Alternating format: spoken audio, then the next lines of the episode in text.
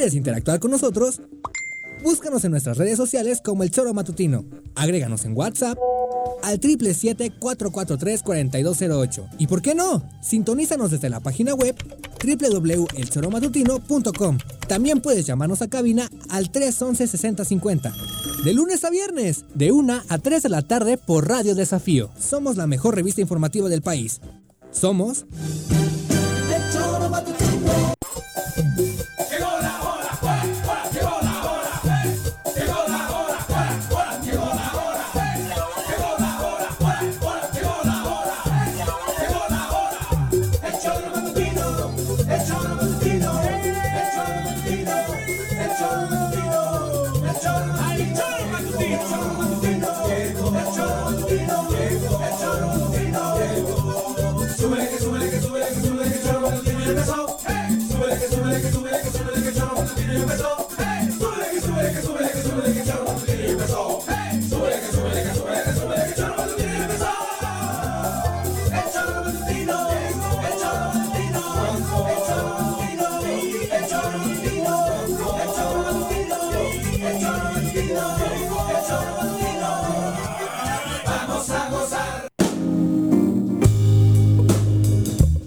El Choro Matutino somos cómplices de las más sublimes letras en la poesía de Dance Vega. Las personas más bellas con las que me he encontrado son aquellas que han conocido la derrota, conocido el sufrimiento, conocido la lucha, conocido la pérdida y han encontrado su forma de salir de las profundidades. Esas personas tienen una apreciación una sensibilidad y una comprensión de la vida que los llena de compasión, humildad y una profunda inquietud amorosa. La gente bella no surge de la nada. Elizabeth Kopler Ross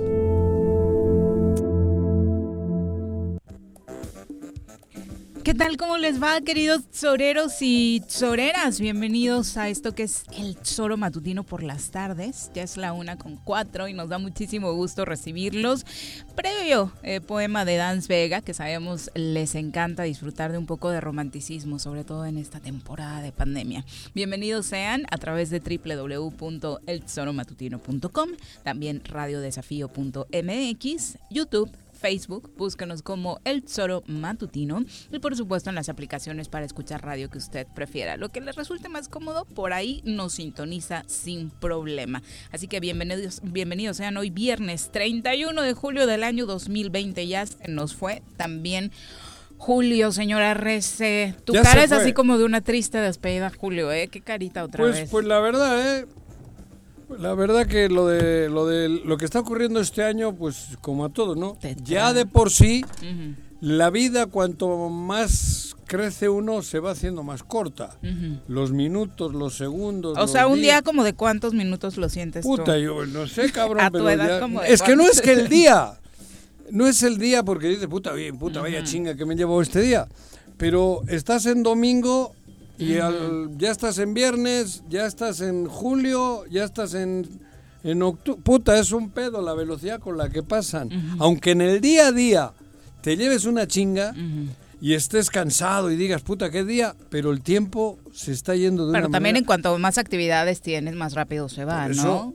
Pero ahora con esto del coronavirus, además ya, porque imagínate, llevamos, hoy me doy cuenta, cinco meses.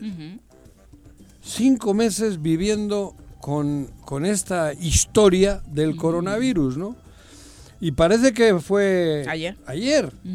Y han pasado cinco meses y estamos peor, cabrón. Bueno. Y sobre todo parece que fue ayer por esta inacción en Morelos de nuestras autoridades. Estamos igual que el primer día, pero han pasado cinco meses. Yo me acuerdo a estas épocas, cinco meses atrás, cuando andábamos con el tema aquel de la carta de los empresarios, que les había recibido primeros días de Pablo marzo, Ojeda, que les había recibido la de economía. Que había entusiasmo por ahí. Luego ya los mandaron a la chingada.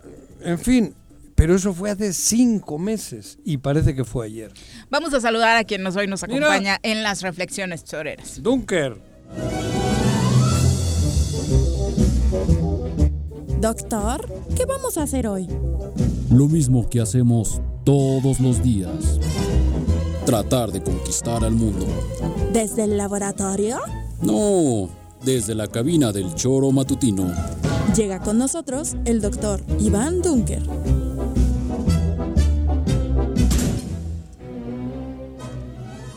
Doctor, qué milagro que nos visitas. Buenas tardes. Hola, buenas tardes. Buenas tardes a todo el auditorio. Un gusto estar con ustedes. A darle al punto G. Has perdido la práctica. No, es que cambió ah. el programa anterior. Ah, ¿Por qué? Ah. Bienvenido. Muchas gracias. Ahí ya te escuchamos. Con gusto. ¿Ya me escuchan? sí. Exactamente. ¿Cómo te va? Eh, bien, bien, bien. Pues igual escuchando lo que decía Juanjo, pues este todos estos meses que, que, llevamos en la pandemia y, y, de alguna forma pues continuando con nuestro trabajo, ¿no? Eh, universitario y pues participando en todos los comentarios. Este, pero bueno, y pero vemos que los problemas, eso sí se sigue cumpliendo aquel adagio de que cuando venías había como algunas bronquitas, doctor. Ah, bueno. Bienvenido. Muy bien, muy bien. Eh, y por supuesto, este tema de la pandemia nos ha dejado muchas reflexiones. Supongo que como un hombre dedicado a la ciencia, también hay mucho que aprender. Sí, no, pues yo creo que todos nos hemos dado cuenta que es al final usando el conocimiento, pues, la forma en que podemos ir superando de la mejor forma esta pandemia, ¿no? Cuando no acatamos lo que el conocimiento dice, que generalmente es de la ciencia, pues entonces tenemos problemas. Pero bueno, hay mucho aprendizaje que tener ahí. Creo que como país tenemos que reflexionar cómo eh, juntamos todos los conocimientos científicos, todos los recursos para superar nuestros retos. Creo que hemos fallado en, en, ese sentido en esta pandemia y me parece que es algo que ya también venía desde antes, pero bueno, al final creo que muchos de los espacios de comunicación dan la posibilidad de buscar en la ciencia una respuesta en el día a día de los ciudadanos. Y sobre todo, digo, en su sector debe ser un trabajo muy arduo es, estas reflexiones que dices y por el otro también darnos cuenta de que el acercamiento de la ciencia desde sus conceptos más básicos no está nada cercano a nosotros, ¿no? Eh, la población, o sea, este simple detalle del uso del cubrebocas con todas las imágenes que ahora vemos en redes sociales, hablando de la importancia de colocarlo para eh, a manera de prevención y demás, no termina por, por caer. No, y porque además tenemos que darnos cuenta que si bien tenemos un acervo, un conjunto de conocimientos que en un momento dado nos permiten enfrentar un reto, es, es hasta que estamos en ese reto que también venimos a aprender nuevas cosas, ¿no? Entonces, eh, creo que es lo que nos hemos dado cuenta, que al final tenemos que estar muy rápidamente, eh, pues moviéndonos hacia lo que la ciencia va diciendo, ¿no? Aunque sabemos también ahí que, pues, eh, ahí se empieza a dar ese tema de dilema o de debate entre la política y la ciencia, ¿no? Muy al principio de la pandemia mucho era ciencia, ciencia y lo que dice la ciencia, pero bueno, conforme también la presión económica empieza a ingresar en eso, la política también empieza a tomar a veces algunos rumbos que no siempre son los que la ciencia dice. Exactamente, y el comportamiento de la sociedad, ¿no? Que nos va marcando otros rumbos. Eh, mucho se habla de la apuesta que hizo México en un primer momento al contagio, eh, pues un poco amplio para que el tema del rebaño exactamente pudiera funcionar. Sí, yo creo que yo creo que justamente ahí es en donde tenemos que estar muy atentos los ciudadanos hacia las dinámicas que a veces pues nuestros gobiernos pueden tener, ¿no? Como Estado en su conjunto, en los distintos niveles de gobierno a veces los intereses no pueden ser siempre a veces los que el ciudadano tiene, ¿no? Hoy a veces el Estado tal vez su prioridad sea mantener la economía a una costa de que algunas personas mueran por tener que movilizarse hacia el comercio o hacia el consumo, ¿no?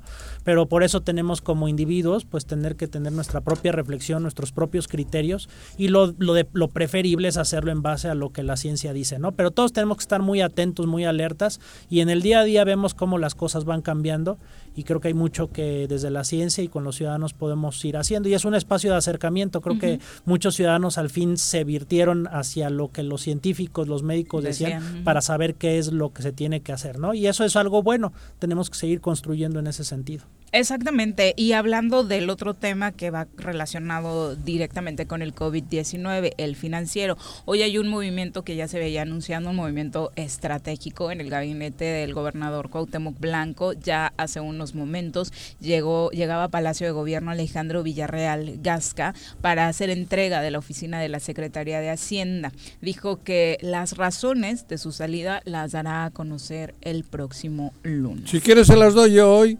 A ver. Va, cabrón. No de verdad que las de Ahora nos tradamos. No, nos tradamos, cabrón. Cabrón. ¿Quieres que las dé? Sí, pues eso estamos esperando. Ah, madre. No, lo, que pasa es que eh, él se tenía que haber ido desde el ayuntamiento de Cuernavaca, ya lo traían, no lo querían. Estuvieron a punto de correrlo, estuvieron a punto de hacer unas auditorías, pero él hábilmente siempre tiene un testículo de cual apachurrar del gobernador, eh, del alcalde o del, entorno. Y por eso no. Y se resistió él con Mirna Zavala. ¿Y qué viene ahora con este rollo, cabrón? Si desde que era, estaba en el ayuntamiento ya, ya el grupo este que ahora domina no lo quería. Lo que pasa que él es muy hábil. Ahora que se joda.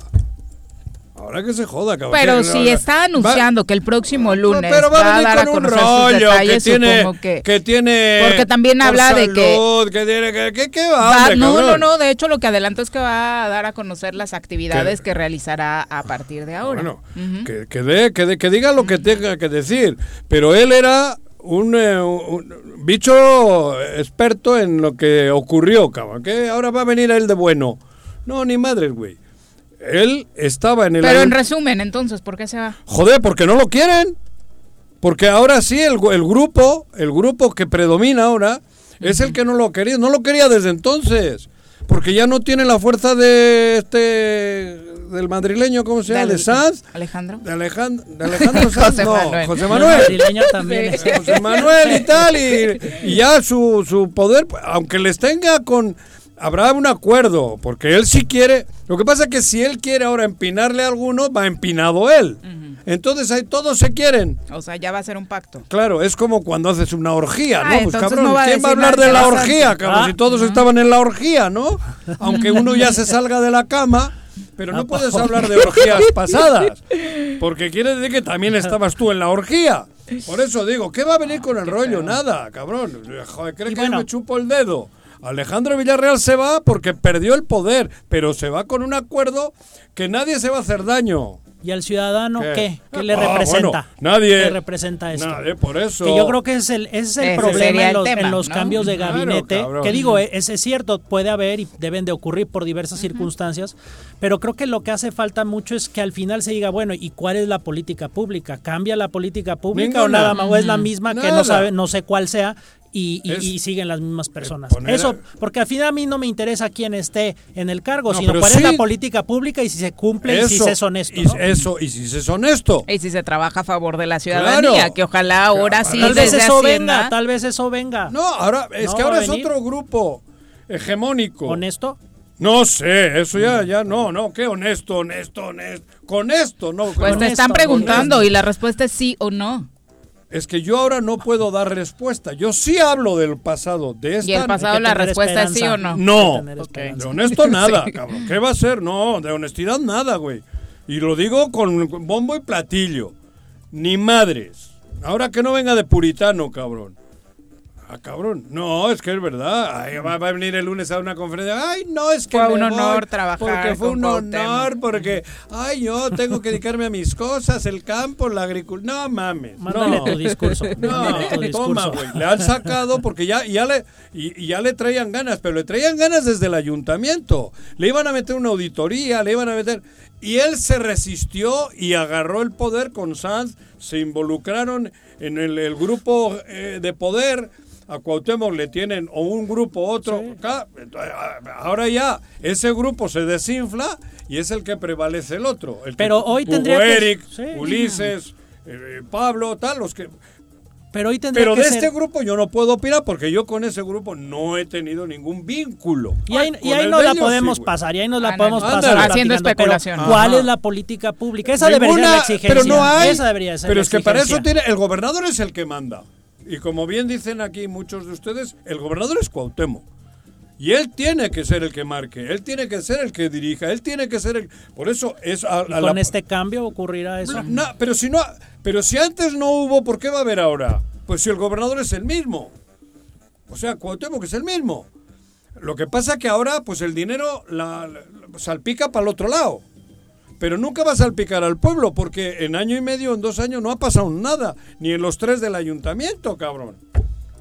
Bueno, como se especulaba que era en su lugar o quedara en su... Sí, ya llegó a entregar la oficina. Pero Está ya... en este momento. Pero ahí igual se arrepienten al último y ya no. Ya por eso. Ya es oficial. Con esto que acabo de decir yo igual dice quieto, cabrón. Él entró, lo, lo vieron por ahí algunos compañeros de medios, le preguntaron qué, qué onda con su visita, dijo que iba a entregar su oficina porque ya se va y que el lunes les va a dar a conocer los detalles de, su salida y a qué se va a dedicar ahora, ¿no? Entonces, ahí está. Se va dejando que, pues la verdad es que muy pocas cosas, siempre hubo un pretexto de falta de dinero, sobre todo en esta pandemia, para poder apoyar a los sectores que se necesitaban. Nunca se quiso hacer esta redirección de eh, los recursos financieros para apoyar a las empresas, para apoyar a la población de Morelos. Y en el tema de la transparencia, hemos escuchado aquí a nuestro amigo de Morelos Rinde Cuentas, Roberto Salinas, con análisis de cómo pues, se han ocultado muchas cosas acerca de los manejos en esta administración, ¿no? de los manejos y al final, insisto, o sea, la falta de políticas públicas, porque si, si fácilmente hacemos esto de una persona u otra. Ay, ahora por qué? Ya va a empezar. No, hablando de, de, público. Ya te está, ya te está pegando por ahí. no, de veras te quería preguntar, cabrón. ¿Qué pasó? ¿Qué pasó? Hablando de políticas públicas. Háblale, háblale. No, ¿qué hostia? ¿No, no, no lo he visto hace mucho. Pero no, ¿por qué le tienes que preguntar al doctor? Por eso, porque ¿qué pasó con eso de la, de la universidad? había qué pasó con Vera ¿Qué, con lo de la estafa maestra ándale güey. Pues ahí estaba esa resolución no que hace algunas semanas algo pasó. ocurrió en su en su contra eh, y pues ya no sé ya no sé si habrá un, amparo me imagino que habrá algún recurso ya sabes cómo son esos temas que pero ahí dentro qué se dice no bueno ahorita hablan de una de un desvío de un cambio no de de 200 y pico millones o qué? Bueno, era por los recursos de la estafa maestra, que no eran propiamente recursos, digamos, de la universidad, sino es un mal uso de recursos federales, ¿no? Cambian la etiqueta. ¿No? Pero es de recursos que venían de afuera para ciertos programas, etcétera, y ahí está todo el debate ese de si se podía hacer la universidad o no, Con Rosario Robles. Rosario Robles, ¿no? Pero bueno, eso es un segmento totalmente distinto de la falta de apoyo al presupuesto de las universidades para pagar y eso, es, es, punto y aparte. O sea, sí, es una cuestión de desvío de recursos, etcétera, que se está manejando, pero la situación financiera de la universidad, eso. es otro tema y ese tema pues todavía no se resuelve. o sea, ese sabemos que llevamos varios bastante tiempo trabajando con esto del apoyo y el rescate, ¿no? Pero pues realmente ese apoyo y ese rescate no ha llegado y hasta ahorita lo más probable es que entremos de nuevo otra vez al final de año con problemas, ¿no? Digo, ciertamente la administración de la universidad, bueno, ha seguido ahí pendiente y mm. pues conduciéndose con, con el gobierno federal, etcétera. Pero bueno, forma parte de lo mismo de las políticas públicas, porque además sabemos que para restaurar ese problema se necesita un trabajo muy fuerte y conjunto del gobierno del estado y de la federación, ¿no? Porque también la federación de pronto dice, pues yo le entro, pero ¿qué dice tu gobierno estatal? ¿no? Entonces, bueno, creo que las condiciones también complicadas que hemos vivido, eh, pues ya se verá, sigue, ¿no? Y ahora con la pandemia sigue y con los temas de recortes. ¿Y ahora mismo cómo van? ¿Habrá movimientos en la estructura laboral? Pues hasta ahorita, o sea, no hay ninguna cosa, o sea, hasta, digo, han existido recortes a lo largo de, mucho tiempo, ¿no? Que han ido ocurriendo, compactaciones, eso se ha ido haciendo, pero al final, pues solamente puedes llegar hasta cierto punto porque la universidad tiene que funcionar. Entonces, hasta ahorita, afortunadamente, pues las gestiones que esta administración ha hecho, que me parecen que han sido muy buenas, bueno, hasta ahorita pues nos, nos, nos siguen pagando, ¿no? Seguimos trabajando y creo que pues ahora entraremos en ese cuello de botella de todos los años. El fin de por ahí de octubre, noviembre, ¿no? Y, y, ahí se verá, pero de nuevo sigue como que desapareció del panorama por las mismas circunstancias cuál es la política pública con respecto a los apoyos de la, de la universidad en el Paso Express. Ah, pues detectó el Capufe, el día de ayer una ah. serie de fallas, daba a conocer que precisamente vamos a seguir teniendo problemas porque hay muchos, ellos le llaman puntos ciegos eh, que nos pueden volver a, dar problemitas, ¿no? ¿Puntos ciegos? puntos pendejos, no pues ciegos. Pues no sé, como le quieras llamar tú, Capufe le llama así. Joder, Capufe, puntos ciegos que tienen el libramiento no me jodas. Otros. Ahí eso, eso es una estafa, eso es un fraude descomunal. Vicios ocultos, dicen que trae el Paso Express las autoridades de Capufe, que ¿Pero después ¿por qué estaba cerrado hoy?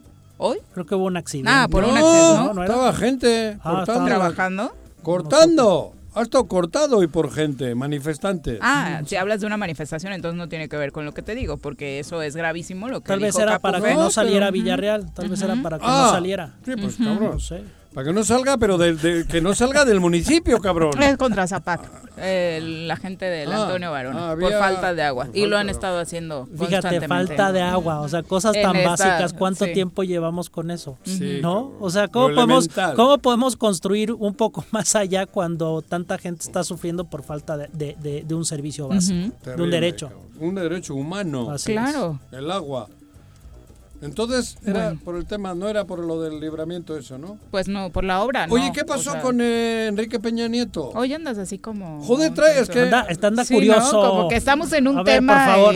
No, voy saltando de uno, que la habían visto por el Madrid. Pues eso le preguntaron a AMLO y esta mañana, eh, justo Andrés Manuel López Obrador en la mañanera hablaba precisamente de ese tema diciendo que está pues e, él sin saber muchos detalles acerca de la investigación que pudiera estar corriendo en estos momentos contra eh, Enrique Peña Nieto. Eh, una reportera le preguntaba que incluso ya está el rumor de que puede tener guardias en España para evitar una posible detención. ¿Para evitar la detención o para que se vaya? ¿Detención? Bueno, yo pues, no, creo que en España puedas, ah, detener una detención, pero... No, pero el para qué le ponen entonces pero creo que han desmentido todo, ¿no? Sí, porque AMLO, de hecho, cuando le preguntaste, AMLO puso la misma cara pues, que yo. ¿De dónde sacan eso? ahí buscándole, Aunque bueno, ahora ya sin Lozoya tal vez está un poquito más, ¿Cómo más solo, ¿no? Pues es que Lozoya andaba por allá, ¿no? Ah, no, pero es el que está soltando la papa. Por eso. Pero digo, ya que no está allá, igual ya no También decían tanto. que Salinas de Escuchemos parte de lo que decía López Obrador sobre el tema. Vamos a escuchar. ¿Qué dijo? El expresidente Peña Nieto, policías. Está bajo custodia policial en en, España? No tengo información y este no tengo tampoco este, conocimiento de que la fiscalía haya hecho alguna solicitud en ese sentido. Ok, y si me la fiscalía podría informar. Este, yo no tengo eh, elementos, eh, no no, este, no conozco de ningún procedimiento de vigilancia o de este, seguimiento al expresidente Peña. Sí, si existiera, eh, no tenemos nada. a ver, sí.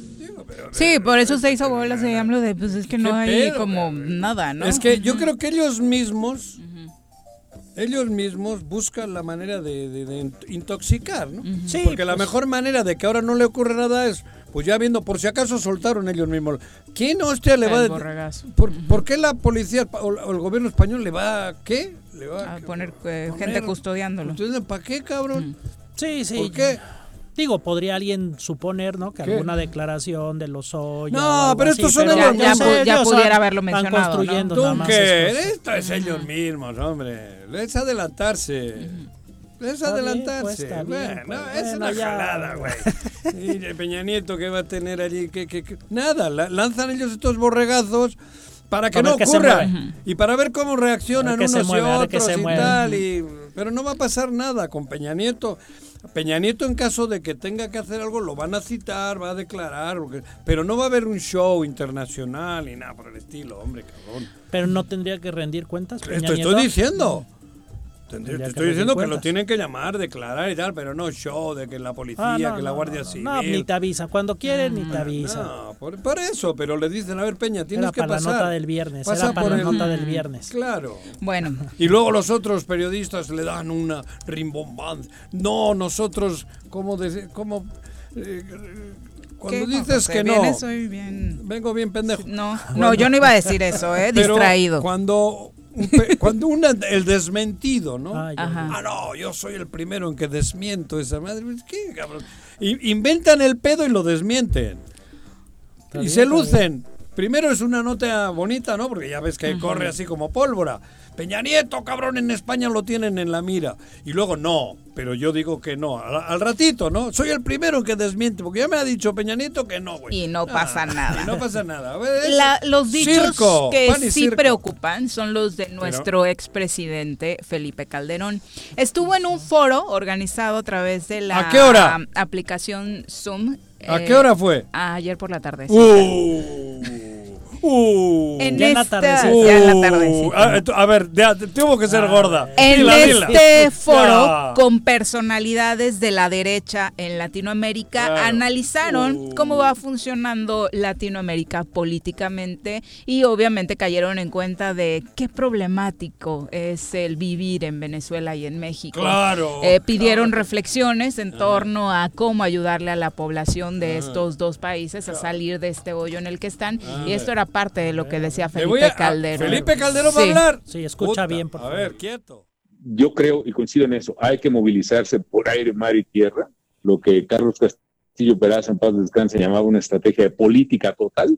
Eh, hay que luchar por todas las vías, pero esas vías tienen que incluir la movilización, la participación pública, el diálogo, el llamado a la solidaridad internacional, la fuerza e incluso la posibilidad siempre abierta, pero para pragmáticamente, honestamente, analicémosla de, de rebelión armada. A mí me parece que, que, yo exhortaría, primero acepto que muchos de la audiencia no estarán de acuerdo conmigo, pero Venezuela ha sufrido tanto y nuestros países ya van tan aceleradamente en ese camino de sufrimiento que nosotros tenemos la responsabilidad de pensar con los pies en la tierra, el corazón ardiente, pero la cabeza bien fría acerca de lo que tenemos que hacer. Son ya 12 años de lucha en Venezuela que es importante ver con toda sinceridad y franqueza cuál es el camino, quizá para los próximos 12 años, pero yo sé que Venezuela ya no aguanta ni uno ni dos más. Y gracias Patricia y gracias a todos. Perdón, pues ahí está. Frío, no, frío deja escuchar, tiene ganas de otra guerrita, al parecer. No puedes, ¿no? puedes permitir lo que ha dicho. Este borracho, porque ahora sí lo voy a decir por su nombre, estaba pedo. Porque eso lo dice, porque lo, ha, mandado a ha mandado a golpe de Estado. Rebelión armada. Rebelión armada. Y ha mencionado México. México y Venezuela. Este la, pregunta es sobre México y Venezuela. Claro, no puede estar, no, no, o sea, es imperdonable lo que acabo de oír. Es gravísimo, es gravísimo. Oye, no me jodas. es un borracho. Me parece que eso... pero deja tú lo borracho, esté sobrio o esté borracho, eso no se puede Por eso no se puede... Llamar a las armas. Pero, pero para derrocar, la democracia, derrócale las urnas como... Se supone que esa es la democracia, ¿no? Por eso, pero además, ¿por qué ahora él llegó de manera indebida al poder y nadie pidió guerrilla y nadie pidió guerra? Se chuparon años aguantándolo y ahora resulta que está Y aguantándolo con armas, con violencia en el país, con el país ensangrentado. seguimos padeciéndolo.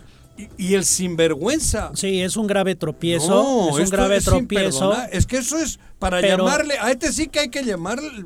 Cerrarlo.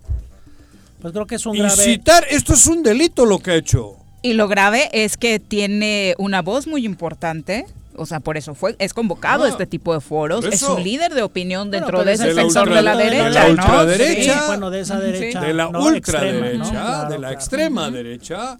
Que por eso, ¿por qué no habla de Brasil el cabrón? Que no es de lo que estábamos acostumbrados generalmente en México. Digo, es algo, pues. sí es algo muy frecuente en América del Sur, pero, pero, me parece. pero, pero, ya ni hay. Salvo Brasil, que está Bolsonaro. ahora, como parte de eso también, pues el problema es que eh, no tenemos una oposición que esté construyendo en el diálogo democrático una oposición, ¿no? Y entonces también da oportunidad a que este tipo de opiniones radicales entre, ¿no? Porque también por una ausencia de una construcción de oposición. No, en el país, en México. La pregunta es, ¿ese, va a ser el nivel de nuestra oposición? Puede ser, no, esto no es tolerable, por Dios, hombre, cabrón. Ni, ni, el, ni el más recalcitrante priista ha hecho esto. Bueno, no, no, se asustaban de la oposición de Andrés Manuel por cerrar reforma, ¿no? No le llamaban violento por no dejarlos transitar como ellos eh, querían hacerlo. Y, hoy su líder está haciendo esto, llamando a las armas. Pero ¿y si le matan a Andrés Manuel mañana? Porque por ahí hay grupos armados. Eh, este país está armado hasta los Por dientes. eso, pero este sinvergüenza acaba de declarar algo que puede provocar que a, que a cualquiera de estos les, se les ocurra. Se les ocurra. Porque ya mandó una señal. Esto es mucho más grave que lo que la gente cree. ¿eh? No, es gravísimo, por eso decidimos compartirlo. a nadie le ha tocado, supongo yo, bueno, los del el 68, y, pero un golpe de Estado, no saben lo que es y empiezan así las cosas, ¿eh? ni creo, ni, ni aún cuando tengamos, ni aún cuando tengamos una, por eso, ni aún cuando tengamos una democracia que es imperfecta, me parece que... La de Venezuela. me parece que se tenga que construir un país o incluso cuando, igual puedes estar en desacuerdo, ¿no? Está bien, pero, creo que la vía democrática y la vía política debe de ser la, correcta, el incitar a la violencia. ¿No? Y ¿Se puede poner esa frase otra vez? ¿Puedes ¿A Felipe otra vez? La de Felipe. claro, podemos escucharlo mil veces, esto pero es no un sé mensaje. Eso, sí, es mover el avispero, a ver no, pero, y mover hacia allá. Y sabiendo que hay grupos de la delincuencia organizada en el país que están con la ultraderecha. y relacionados con gente que trabajó con Felipe y que todavía no está comprobado que Felipe no haya tenido participación Claro, por eso está haciendo esto, porque puede terminar. Hay que movilizarse por aire, mar y tierra lo que Carlos Castillo Peraza en paz descanse llamaba una estrategia política total. Eh, hay que luchar por todas las vías, pero esas vías tienen que incluir la movilización, la participación pública, el diálogo, el llamado a la solidaridad internacional, la fuerza e incluso la posibilidad siempre abierta, pero para pragmáticamente, honestamente, analicémosla de, de rebelión armada. A mí me parece que, yo... controversia, dice. No me Iba bien, iba bien, pero al final... es que iba bien para decir eso. Fue preparando el camino. Pero además tiene hipo. ¿No lo has visto que habla con hipo? Yo siento que fue la señal del Zoom, Juanjita. Tiene hipo. A decir que estaba No, pero por eso pregunté a qué hora. Esto lo ha dicho Pedo, pero porque lo trae dentro. Lo piensa sobrio también. No, necesita estar. Pero lo ha dicho con unas copitas. Porque sobrio no lo puede decir. Lo piensa, porque es ultraderecha, es un fascista. Así actuó en su sexenio. Así, cabrón. Mm. Pero tú sabes el mensaje que ha mandado. Cuidado. Cuidado. Esto es un mensaje brutal. Sí, y yo creo que para México, brutal. y yo creo un expresidente ha mandado a que haya rebelión armada. Y yo creo que su partido, yo creo que su partido y en general la, oposición, la oposición tiene que marcar cuál es la postura frente a esa Bueno, ya no sé si está en el PAN este güey, porque es otro partido. Ah, estaba con otro partido, tienes razón. No sé, pero la gente, los demócratas del partido que sea, lo tienen que expulsar. Esto es terrible. Y no estoy haciendo una chaqueta mental. Sí, renunció en 2018. Pero la gente, por muy conservador que seas, en un país como México, que lleva 40 años siendo gobernado por un, por un aparato y ahora le toca a otro, no puedes decir la, eso es un, eso es de cárcel. Mm. cuidado, eh. hay que tener cuidado. Acaba de detonar una bomba de tiempo. Cuidado. Y lo peor es que no son dichos solamente, ¿no? Lo grave es que todo esto lo estamos viviendo. De pronto llegamos a notar algunos rasgos de este discurso de Felipe en estos movimientos de frena que, que están empezando a movilizarse de la forma y con los mensajes que el mismo Felipe va marcando. Y que de alguna u otra forma, aunque es otro personaje el que representa este grupo, han estado relacionándolo con él, ¿no? Eh, de idéntico pensamiento. Son primos hermanos. Entonces, eh, no hay que dejar pasar porque ya vemos eh, algunos algunas Pero es que luego se da, cuidado. Sí, son cosas que pueden detonar rápidamente acciones, ¿no? A veces acciones aisladas. A veces así empiezan. Y hay un momento en que explota porque están mandando esos mensajes para que los que se dedican a eso se vayan organizando. Cuidado, esto es muy serio. Ese señor debería de estar ahorita expulsado de toda la democracia y además juicio político a él. A él, porque está incitando a un golpe de Estado, está incitando a una rebelión armada en un país democrático.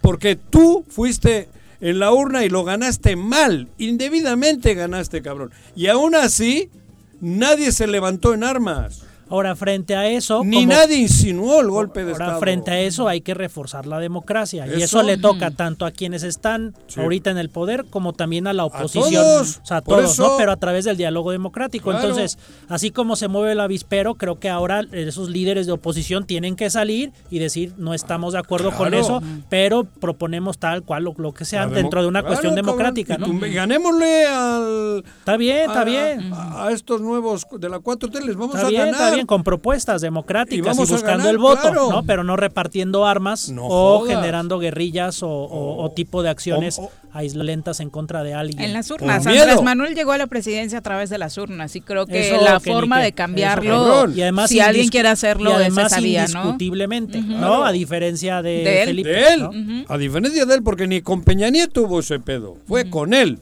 Sí. Así es. El, si alguien ha llegado de manera fraudulenta ha sido él demostrado, además. No son palabras. Demostrado. Y además aprendamos qué es lo que le pasa a los países que, que buscan el cambio a través de esos esquemas. Sabemos que la destrucción, la, devastación dura décadas y si no se vuelve histórica para esos países, ¿no? Pero, pero ¿cómo lo pueden permitir que diga eso? Bueno, es pues, y le está dando son Le está dando son foros, son foros, son foros de derecha. Por eso pues. pregunté, yo no sabía lo que había dicho, ¿eh? No, no, hasta ahora. Pero pregunté a qué hora. Por la fíjate, fíjate cómo coincide. El, ¿Por qué pregunté? Porque eso lo dijo Pedo, o con unas copas. Porque lo piensan. Sí, eso a las 10 de la mañana no dice.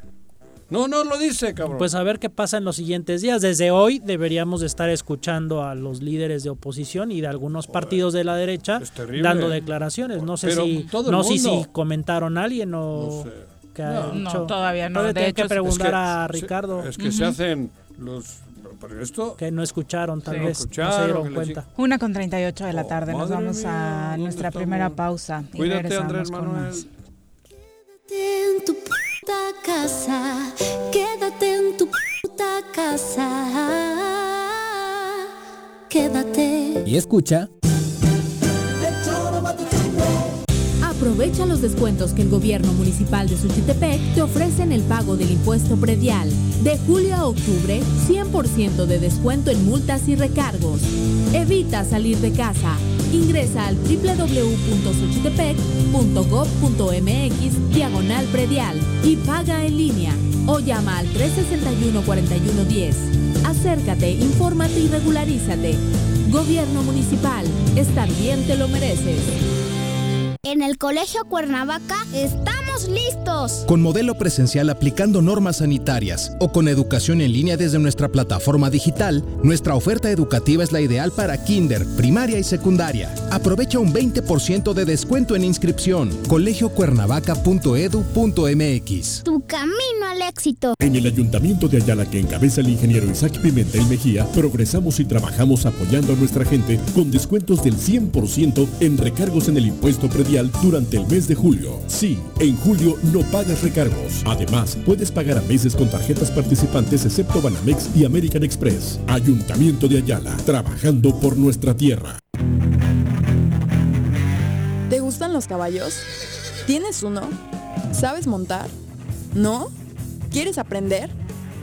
Conoce los beneficios de hacerlo en Rancho de la Media Luna en Huitzilac Contáctanos al 777-155-1062.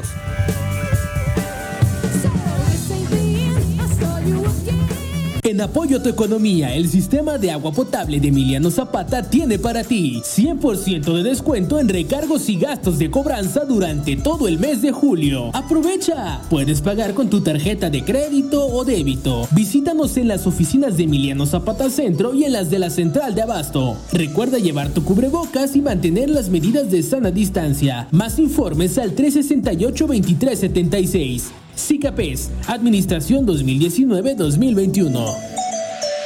Jutepec tenemos compromisos claros. Mediante acciones coordinadas buscamos disminuir las brechas de desigualdad entre hombres y mujeres. Ante esta situación inédita producto de la emergencia sanitaria, no estás sola. Seguimos apoyándote a través del número 777-510-2449, en donde podrás recibir orientación jurídica y psicológica. Ayuntamiento de Jutepec, gobierno con rostro humano.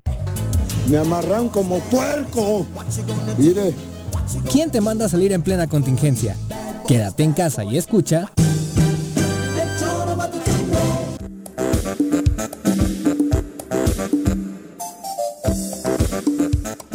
Gracias por continuar con nosotros. Un abrazo a Virginia Colchado que nos escribe a través de eh, Facebook mandándonos muchos saluditos. También Javo Sotelo, Charlie Peñalosa, eh, Máximo Javier López Espíndola, Silvia Salazar, Mario Huerta. Dice, exacto, pedían servicio de agua potable en la manifestación. Ya lo comentábamos, Mario Huerta, que es una incongruencia, ¿no? Que en este momento ni siquiera el vital líquido esté llegando a las casas. Pedro García también muchos saludos. Jimena Cazador dice, y el tema de Felipe Calderón es trending topic, obviamente, y se dará para mucho análisis, por supuesto, incluso por la vía legal. Eh, lo que implican esas declaraciones.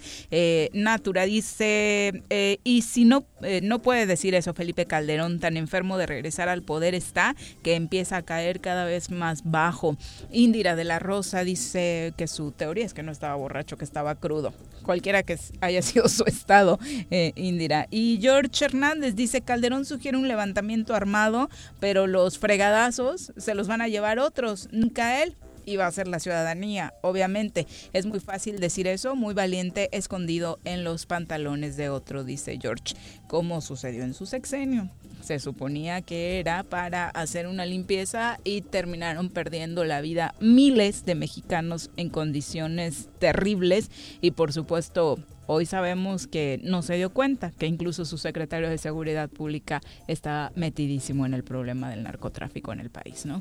Sí, sí, pues justamente un mensaje que es muy grave, pero bueno, al final lo que nos toca a todos los ciudadanos es, es estar luchando por el cambio y hacerlo pues por la vía democrática. Estemos o no estemos de acuerdo, creo que es la forma en que podemos al final ir transformando al país. De otra forma, pues hay sangre y este yo creo que eso no nos merecemos como mexicanos ya el, no. el, repartirnos eso, ¿no? Sí, no, ya no, por supuesto. Son ya es la una con 43, vamos a saludar a nuestro querido Pepe Iturriaga.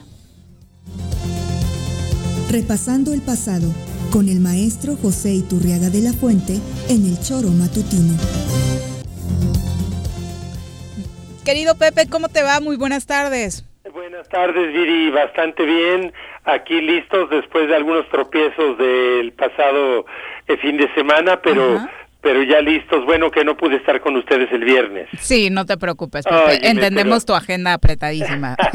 Oye, con esto del Zoom, yo hace cuatro meses no sabía ni que era Zoom, ni que existiera, y ahora, bueno, ya es una herramienta cotidiana de trabajo, ¿eh? Yo solo conocía el Zoom Vale. Para bailar. Iba a bailar. Iba a bailar. Qué tiempos. Así es. Óyeme, doctor Dunker está por ahí. Buenas tardes. Sí, sí, sí. Deberías darle clases a Juanji porque no le entiende, Pepe. ¿Al Zoom? Ajá. No, al Zoom no le entiendo. ¿Ya le entiendes tú o qué? No, pues este. No me yo digas. Siempre, yo siempre le he zumbado, ¿cómo no? No, no. A, a esa zumbada también le hago yo, cabrón. No, Pepe clases para conectarse no, a foros, Zoom, conferencias ah, línea. Ah, no, no, no, ya. Qué bárbaro, ya. ¿eh? Y tu riaga, hostia. Qué bárbaro, me sorprendiste. Que tú eres el serio del programa, cabrón. Aclárenme. Oye, ¿de qué pandemia vamos a hablar hoy? Mira, vamos a hablar de 1630, uh -huh. ya empezado el siglo XVII, en Sonora, eh, una epidemia que acerca de ella habla un fraile jesuita, Andrés Pérez de Rivas. Y es muy interesante, pues, por como, como era frecuente en aquellos años, en aquellos siglos, todo se vinculaba a asuntos religiosos. Entonces, fíjense, por ejemplo, dice Pérez de Rivas, pues porque ya eh, se suponía que los indígenas eh, donde él estaba, que eran pimas y eran yaquis, en, en el estado del actual estado Sonora, se supone que ya estaban convertidos, que ya estaban evangelizados. Entonces dice Pérez de Rivas, sobrevino por este tiempo una enfermedad general que parece quería Dios comenzar a recoger frutos de este nuevo majuelo. Los muertos fueron a millaradas. Eh, bueno, efectivamente, eh, Pérez de Rivas le da una interpretación religiosa, pues los muertos, desde luego, como ya estaban convertidos al catolicismo, eh, bueno, pues Dios se los quería llevar, como dice aquí, de este nuevo majuelo. Pues se llevó miles, según dice Pérez de Rivas.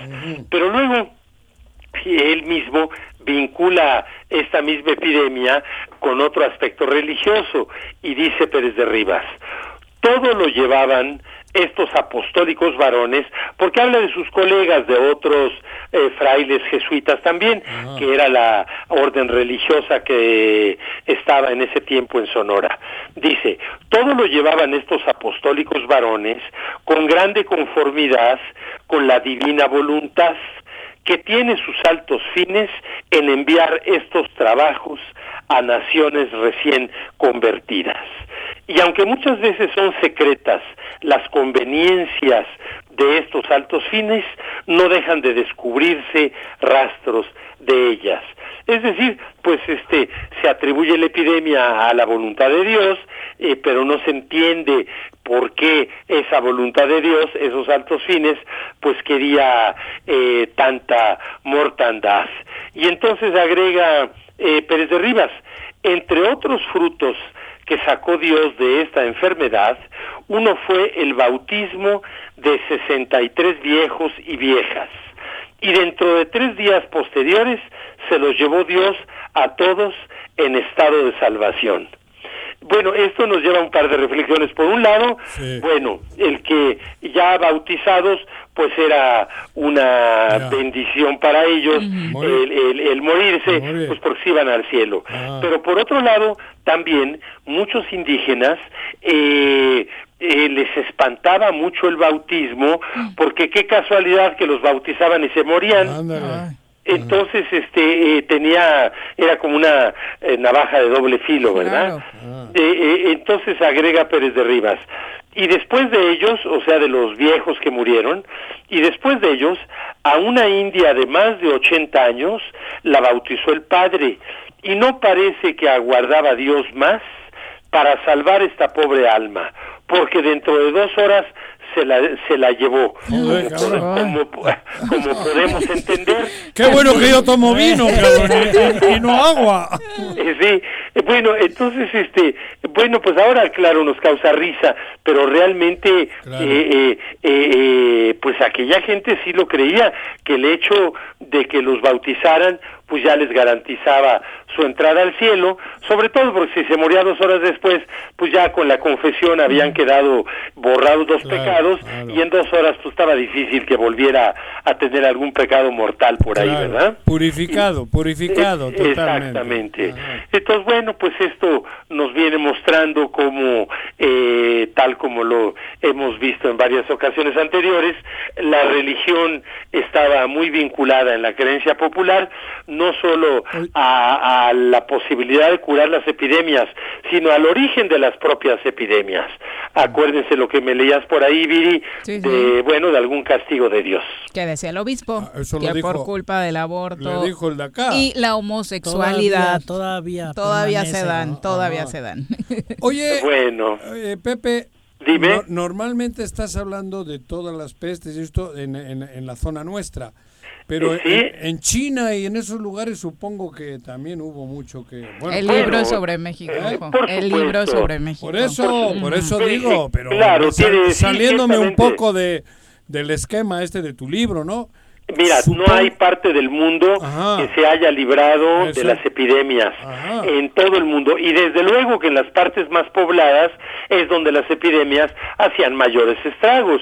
Y obviamente la India, China, bueno, pues han sido países desde la antigüedad los más poblados del mundo, pero ciertamente pero no eran más pulcros o eso es una idea que tengo yo, ¿no? Mira, eh, ¿no éramos más cochinotes por acá? No, los cochinotes eran ustedes. Ah, eh, mira, por, por, allá, por allá, por, por Bilbao. los pueblos prehispánicos eran eh, bastante limpios, incluso eh, los cuando llegan los españoles en el siglo XVI y los frailes que hacen la, las primeras historias acerca de México, Sagún, Torquemada, Solís, Motolinía, Las Casas y otros, se sorprendían mucho y lo veían como una causa de enfermedades, el que, por ejemplo, las mujeres, las indígenas, daban a luz y lo primero que hacían o pocas horas después es meterse al temazcal a darse un baño de vapor. Entonces decían, bueno, no, pues eso es eso es este poco menos que suicida. No, pues realmente los indígenas eran eran muy limpios y, no eran así los conquistadores. Me imagino que con aquellas Siguen con las mismas prácticas, Pepe. Yo me baño. Eh, además, no, de los conquistadores era, era impresionante porque pues no acostumbraban bañarse metidos, en una armadura. ¿Y los frailes en aquellas sotanas? Igual, igual, claro. Eso, a eso me refiero, ¿no? Por supuesto. No, los indígenas eran realmente pueblos muy limpios mm. y hasta la fecha en general siguen teniendo esa costumbre del de, baño en el río, en el mar, según de la, región de la que se trate, claro. Y con menos ropa, que digo, con ropa más ligera, ¿no? Eh, por mm. supuesto, claro, el, el, el, indígena, bueno, imagínate lo de, las zonas calientes, lo que llaman el calzón de manta, que son unos ah. pantalones eh, muy aguados. Súper frescos. muy frescos, y la mm. camisola igual. Ah. Sí, realmente el, el, las epidemias eh, no tenían que ver en este caso con falta de higiene, eh, sino pues con ciclos de eh, que a veces se presentaban de manera natural. Incluso hay historiadores de la medicina, médicos ellos, que han tratado de identificar la periodicidad con la que se presentaban algunas enfermedades. No se ha podido demostrar científicamente esa periodicidad. No son 100 años. Eh, no, mucho más corto, Juan. Ah, ah, estamos hablando de periodicidades de 15, 20 años ah. en la viruela, en el sarampión y en otras. Pero, pero, eh, pero insisto, es algo que a posteriori estadísticamente se puede revisar y tratar de sacar conclusiones, pero no es algo demostrado científicamente que haya esa periodicidad. Oye, Pepe, ¿y tu libro ya tiene fecha de lanzamiento? Mira, eh, ya revisamos el segundo eh, PDF con el diseño y, hice varias correcciones. Eh, eso fue hace unos días. La portada esa quedó ya revisada y aprobada varias semanas atrás. Y la última noticia que yo tengo es que en septiembre saldría pero sí me advirtieron hace unos días que ha habido muchas complicaciones de diversa índole, económicas, técnicas y que eventualmente se podría trazar algunas semanas. Pero bueno, cruzo los dedos que sea septiembre y si no, pues será probablemente octubre, pero estamos, eh, por fortuna para mí, ya ante una situación de hecho. Está en el horno ya. Está en el horno absolutamente, sí. Oye, Pepe, yo todavía sigo escandalizado por lo que acabo de escuchar de Felipe Calderón, supongo. ¿Qué dijo? Está pidiendo o está incitando a una rebelión armada de la contra lo que se está viviendo en México y en Venezuela, porque hablaba de los dos casos. Bueno, Tú eres pues, un personaje, vamos, culto, historiador, en fin, todo eso. Es, es terrible lo que acabo de escuchar, cabrón. Porque lo ha dicho, lo dijo ayer en la tarde, un expresidente voy a buscar esas noticias porque es increíble. Increíble. que es eh, la, las leyes de nuestro país eh, perfectamente pueden tipificar el, el, delito de incitación a la rebelión. ¿Verdad? Y, y, eso, bueno, pues este, eh, por muy expresidente que sea alguien, si comete un delito, pues tendría en su momento que eh, atenerse a las consecuencias. Eh, hay que ver el grado eh, de, lo, de, de, de certeza con lo que dijo, que dijo. Lo dijo literal. Lo dijo, literal. Dijo literal que las vías de salvación para México y Venezuela tienen que incluir la movilización, la participación pública, el diálogo, el llamado a la solidaridad internacional, la fuerza e incluso la posibilidad abierta pragmáticamente y honestamente dice, analicémosla, de la rebelión armada. Armada. Qué bruto, qué bruto, qué bruto.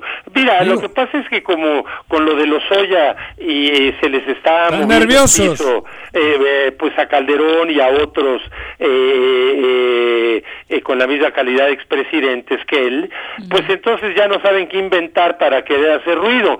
Pero, pero yo creo que eh, eh, no no creo que le, le, vayan a querer tipificar el delito que sí cometió, pues porque eso aumenta la inestabilidad. Pero es el mismo caso de un periodista de TV Azteca. Sí, claro, que, Javier Alatorre. Esa que invitó a, a, desobedecer las recomendaciones sanitarias.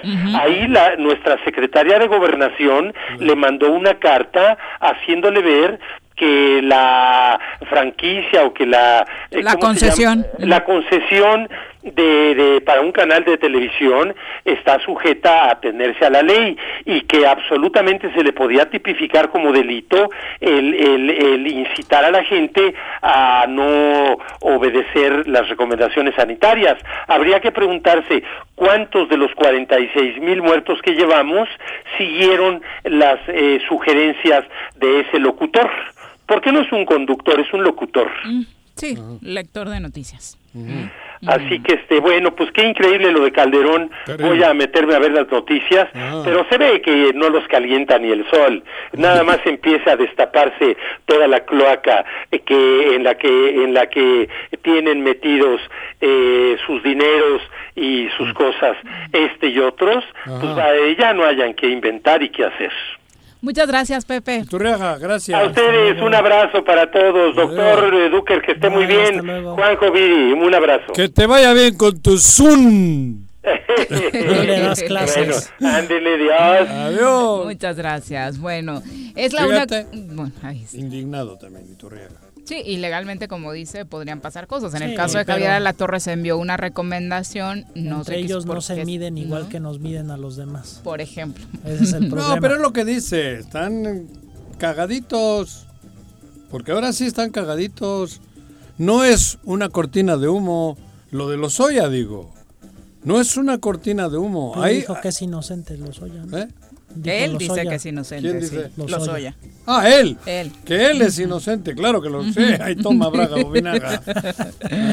Exacto. Bueno, ¿qué pasa en el país? En ese momento hay una protesta. Eh, contingentes de mujeres marchan en la plaza, de, en el Monumento a la Revolución. Eh, iniciaron ahí para llegar al Zócalo de la Ciudad de México en protesta por el fallo de la Suprema Corte de Justicia de la Nación sobre la despenalización del aborto en Veracruz. Eh, todo el argumento de los ministros es en torno a pequeños detalles legaloides que hacían improbable que este proyecto que eh, se presentara pudiera avanzar. Así que anunciaron que se retomara, eh, ya cubriendo con los Sí, requisitos y creo que es un, creo que es un ¿no? tema que vale la pena seguir Suprema. comentando, ¿no? Y también Sí. invitar aquí a algunos de los compañeros colaboradores expertos, porque hasta donde he escuchado es, es un tema que digo, no solamente tiene repercusiones para el caso específico, ¿no? Por el cual se eh, pre- pues, declaró la Suprema Corte, sino también pues por, por las consecuencias, ¿no? Que ello, podría tener y valdría la pena estar pendientes de, de Pero tema. rechazó, ¿no? Rechazó, Ah, sí, eso. rechazó, por eso la protesta De el las, día de hoy. de las mujeres. Exactamente. Eh, Es la una con 59. Vamos a saludar con muchísimo gusto a través de la línea telefónica a la diputada local Blancanieves Sánchez, a quien nos da muchísimo gusto eh, saludar a través eh, de estos micrófonos. Diputada, ¿cómo te va? Muy buenas tardes. Muy buenas tardes, pues agradecida, saludos a Juanjo, a ti Viri y al doctor Iván Dunker, claro, y a la audiencia que es bastante amplia en su medio. Muchas gracias, Gracias. diputada. Eh, oye, cuéntanos, se sigue hablando mucho acerca de este eh, probable regreso a clases de entrada de manera virtual. Eh, como experta en el tema de educación y ligada a este sector, ¿cuál es eh, tu postura respecto a los planteamientos que se están haciendo? Pues yo creo que antes que nada tenemos que apostarle a la vida. Yo creo que el recurso humano es lo que tiene que estar por encima de cualquier cuestionamiento. Esta pandemia nos ha rebasado a todos los ámbitos y tendremos que actuar de manera muy responsable, salvaguardando lo más valioso que tenemos, que son nuestros niños y nuestros jóvenes en el propio Estado. Y efectivamente, este, estamos todavía a la espera de que el día lunes se defina realmente por la federación los mecanismos que si seguimos en el semáforo en que estamos ahorita o de las tendencias que marcamos en el estado de regresar a un rojo que sería lamentable eh, tendremos que estar preparados para iniciar un ciclo este pues de la manera virtual y que realmente ahí también nos encontramos ante situaciones que no está de manera igualitaria para todos los educandos, porque no todos tienen el acceso a estos medios de comunicación y que entonces también están en desventaja, ¿no? Entonces se está trabajando, sabemos que la autoridad educativa está buscando las diferentes alternativas que puedan garantizar sobre todo la seguridad y la integración física de los niños, pero también cubrir la obligación que tiene el Estado de proporcionar la educación de calidad y que sea gratuita para este gran sector que tenemos hoy y que nos está demandando y que esperemos que realmente el lunes tengamos las bases ya sobre las cuales se puedan realmente estar iniciando este ciclo escolar. Estimada diputada, gusto saludarla. Una pregunta, eh, ciertamente coincido con usted que pues es muy importante el cuidar la salud de, de todos, tanto de estudiantes como de docentes como de administrativos, ¿no? Y particularmente en el caso de los docentes, pues sabemos que por cuestiones de edad y enfermedades que puedan estar presentes, pues todavía más hay que tener bastante cuidado y no apresurarse a un regreso a clases eh, que a veces puede uno sentir que esa es la inercia y que hay que estar haciendo ahí un contrapeso desde la propia organización docente. Ahora, con respecto a la cuestión de, de, la virtualidad, ahí me preocupa justo lo que usted comentó sobre el rezago, ¿no? No solamente a veces en cuestión de, de, de a veces la, la, posibilidad de tener internet, por ejemplo, pero también que al final el, la docencia por medios virtuales pues tiene sus particularidades y sus cuestiones de capacitación, etcétera, ¿no? Eh, ha mencionado usted que se está haciendo trabajo en ese sentido. ¿Considera usted que hay que apretar el paso para, para acelerar y, y, tratar de reducir la brecha lo más posible? Eh, eh, ¿cómo, ¿Cómo vamos? ¿Cómo siente usted que se está avanzando? En ese sentido. Yo en lo particular siento que hace falta un poquito ahí apretar el paso para que no, para que sobre todo no tengamos a tantos estudiantes que por ejemplo en el semestre pasado, en el caso de las universidades, sufrieron pues muchas fallas de estas de tipo tecnológico. ¿Qué opina usted en cuanto a, a la estrategia actual?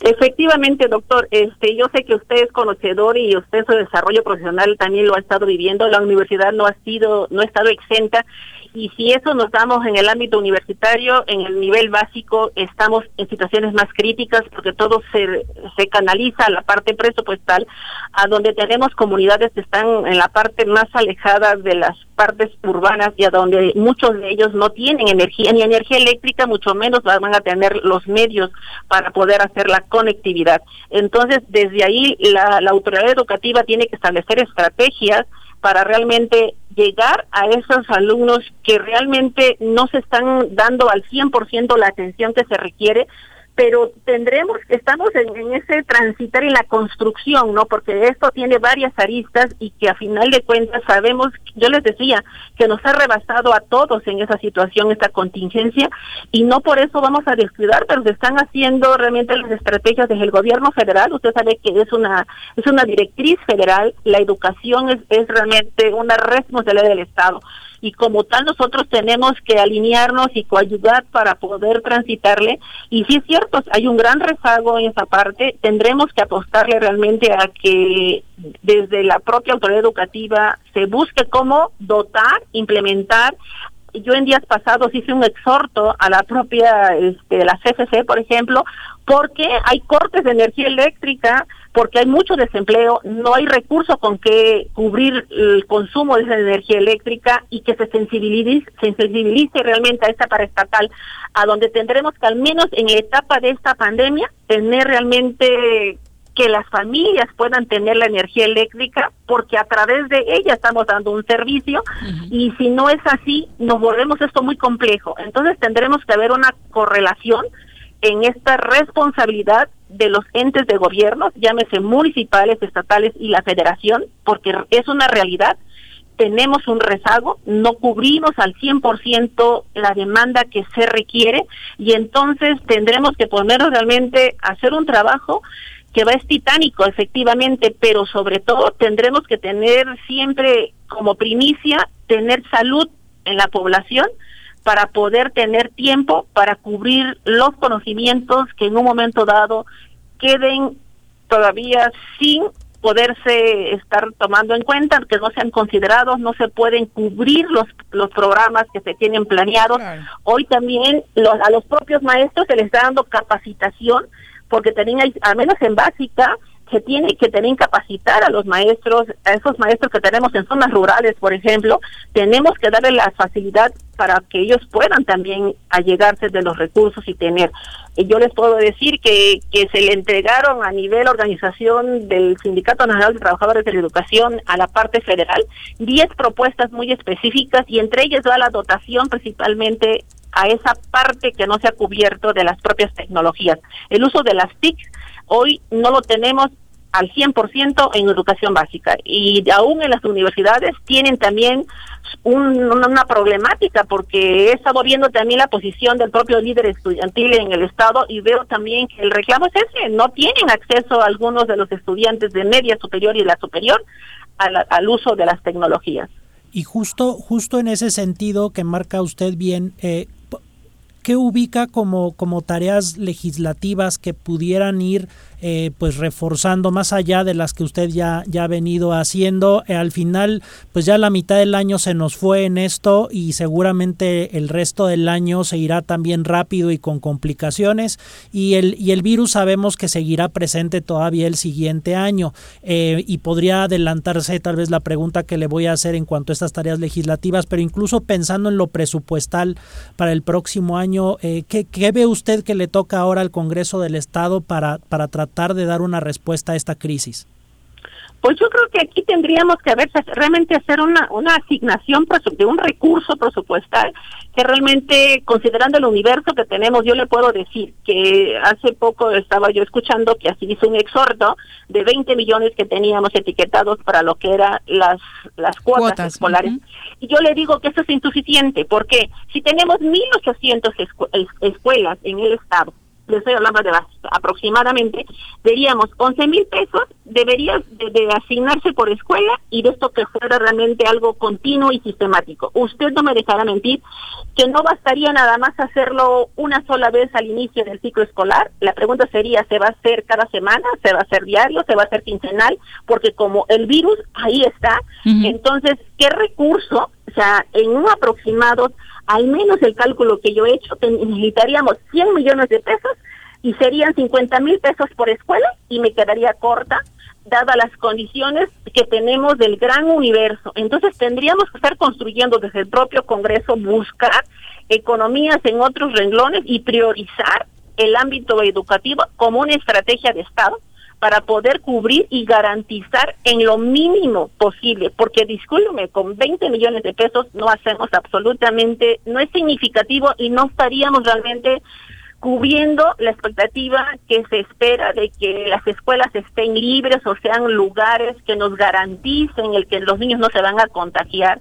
Entonces, esto va más allá, o sea, entonces, yo les decía que tenemos que ser muy creativos en la construcción de los propios presupuestos. Efectivamente, este virus ha llegado y sabemos que llegó no para el corto plazo, sino para un largo plazo, no porque lo querramos, sino porque las condiciones mundiales están así.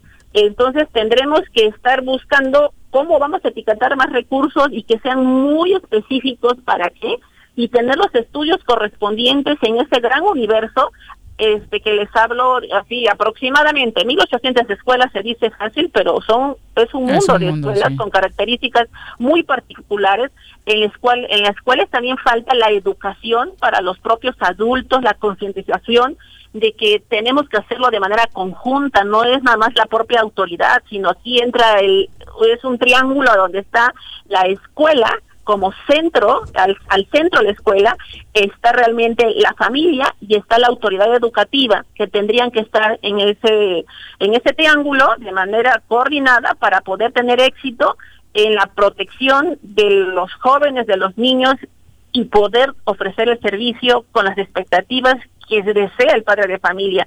Tenemos otra parte también que se nos va a ver muy complicada en educación básica. Ante el gran desempleo, toda la gente que estaba, los padres que recurrían a la educación de paga, a las escuelas particulares, hoy van a llegar. ya no lo van a no van a poder seguirlo haciendo no porque no quieran, sino no tienen por qué cubrir esas cuotas, entonces tendrán que recurrir a la escuela pública y la escuela pública tendrá que ver incrementada su matrícula y entonces esto se vuelve muy complejo y entonces se tiene que trabajar porque a final de cuentas en lugar de tener a lo mejor 35, 40 niños por grado, vas a llegar en como lo teníamos 60 en otra vez, ¿no?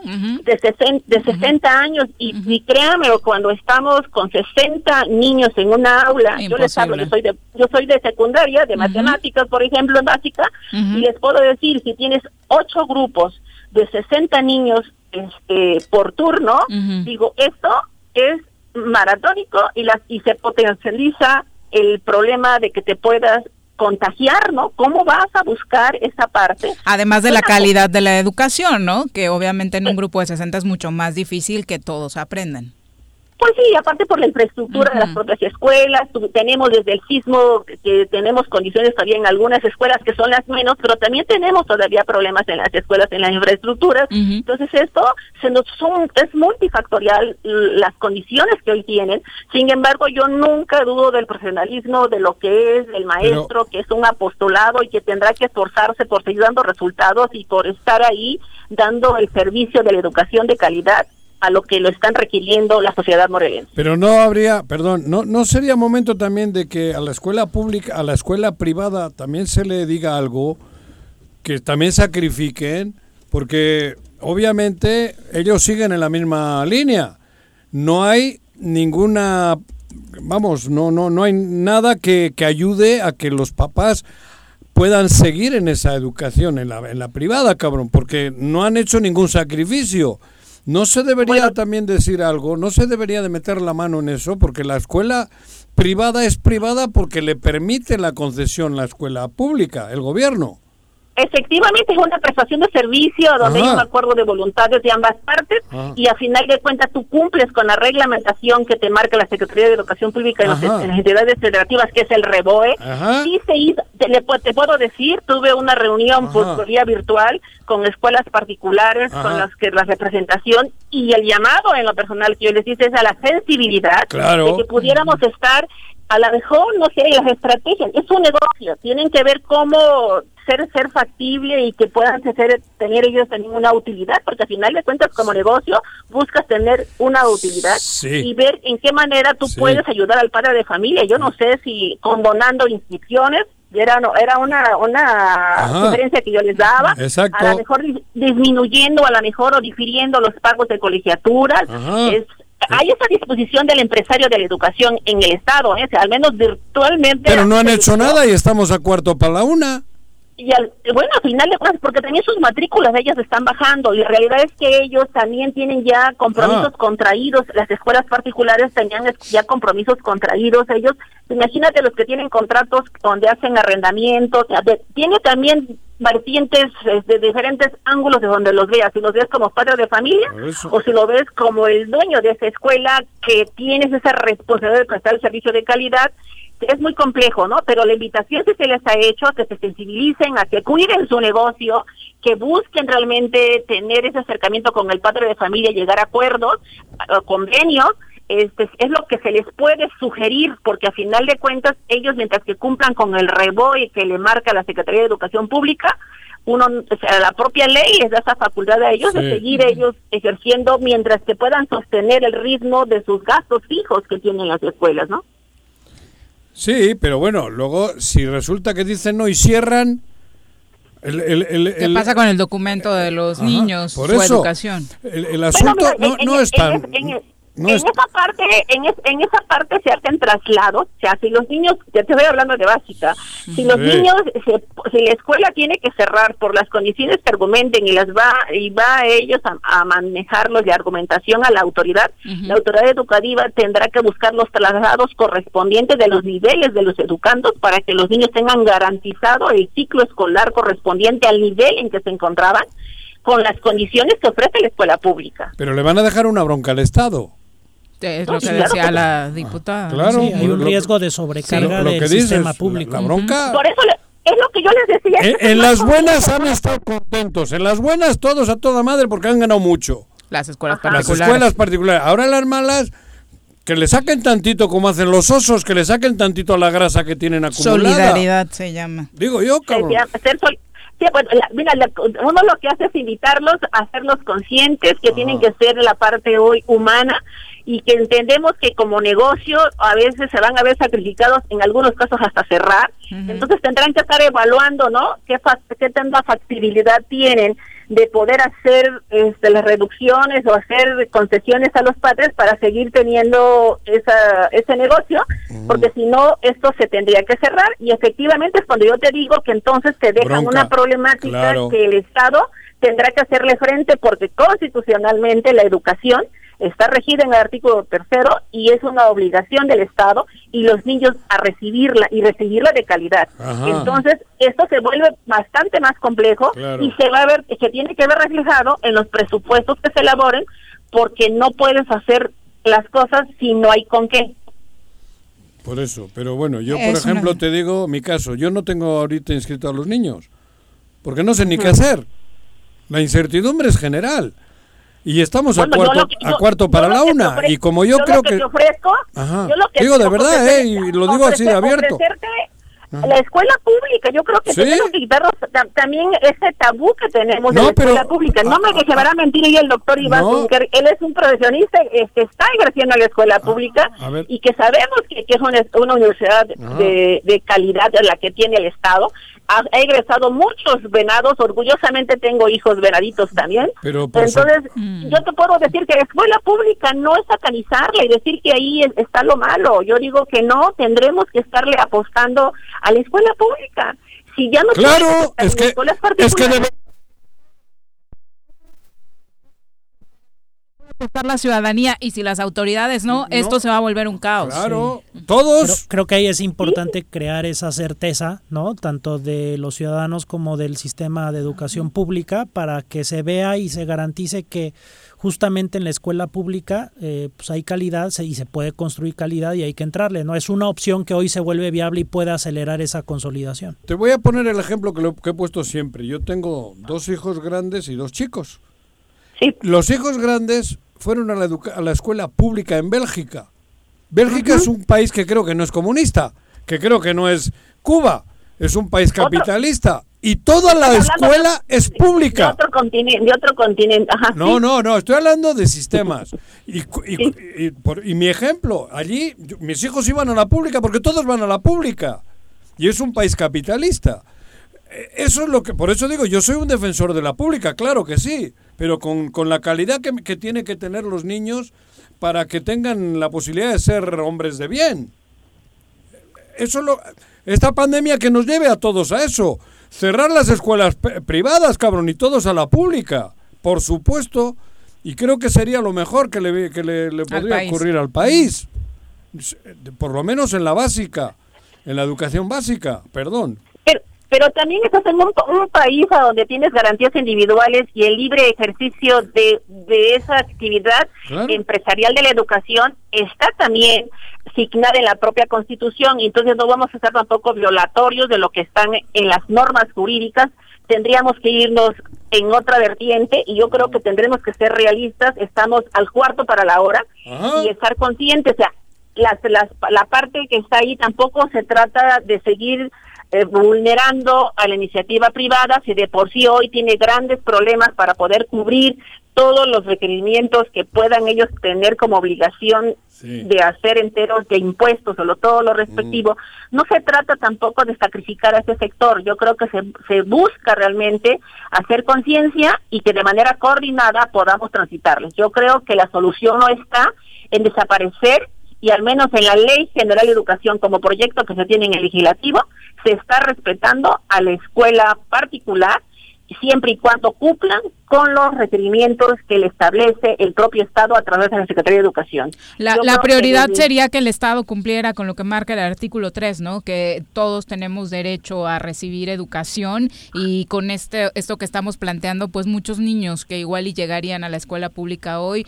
pues ni siquiera tendrían cabida, ¿no? O muchos niños no están teniendo cabida porque el Estado no ha sido suficientemente eh, capaz y se, ha ido delegando en el sistema privado. Exacto, ha, sido, ha sido un desahogo la escuela particular. Pero, creo que hoy es una oportunidad más allá de, de, de, si decir si privado o público, lo que creo que, queda claro es que hoy es una gran oportunidad para el sistema público para recibir los apoyos, las capacitaciones, y para, para que sea la, la, primera opción de todos los mexicanos y la mejor opción de todos los mexicanos, ¿no? Y que, más bien lo demás tenemos, sea la Tenemos, desde el punto de vista académico, tenemos excelentes académicos y pedagogos en, en, el país.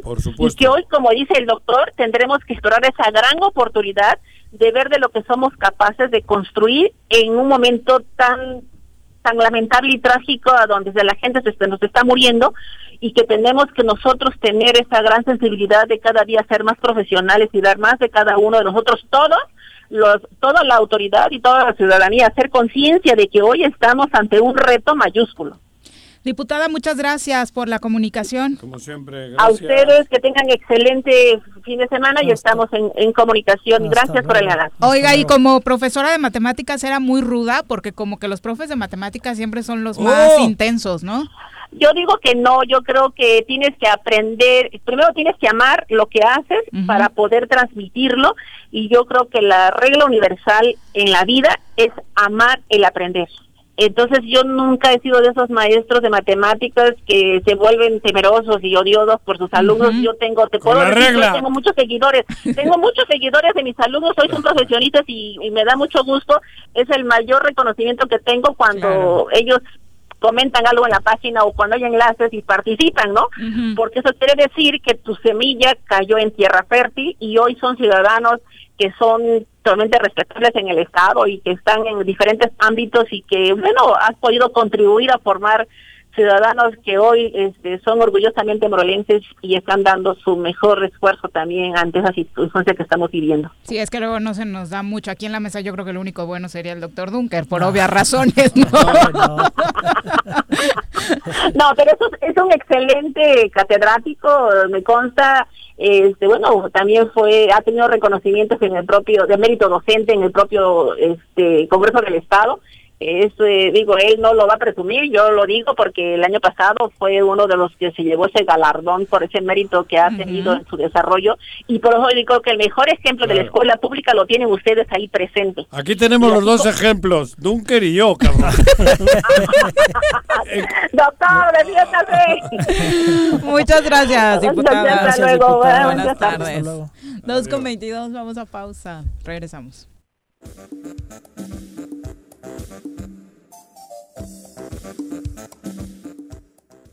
Quédate en casa. Quédate en casa. Quédate en casa. Quédate en casa. Quédate, quédate, quédate. Y escucha.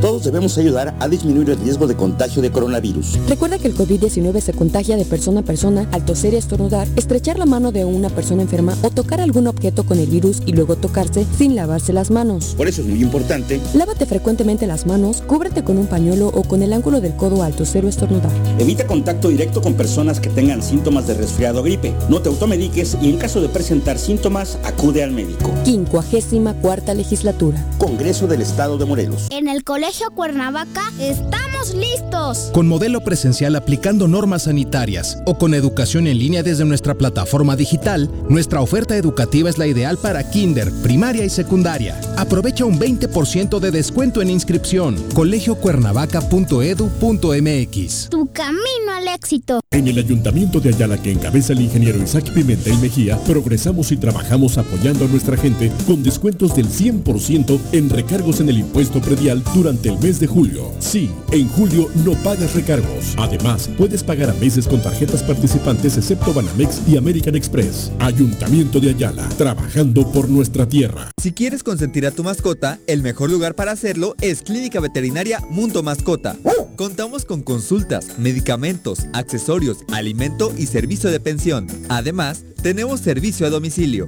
Ubícanos en Avenida 10 de Abril, número 1210, Colonia Granjas, o llámanos al teléfono 169-2128. Clínica Veterinaria Mundo Mascota. En Yautepec se impulsan los programas sociales como el Bolillo Popular y las tiendas móviles, que brindan un apoyo directo a la economía de las familias yautepequenses. Agustín Alonso Gutiérrez, continuidad en el progreso.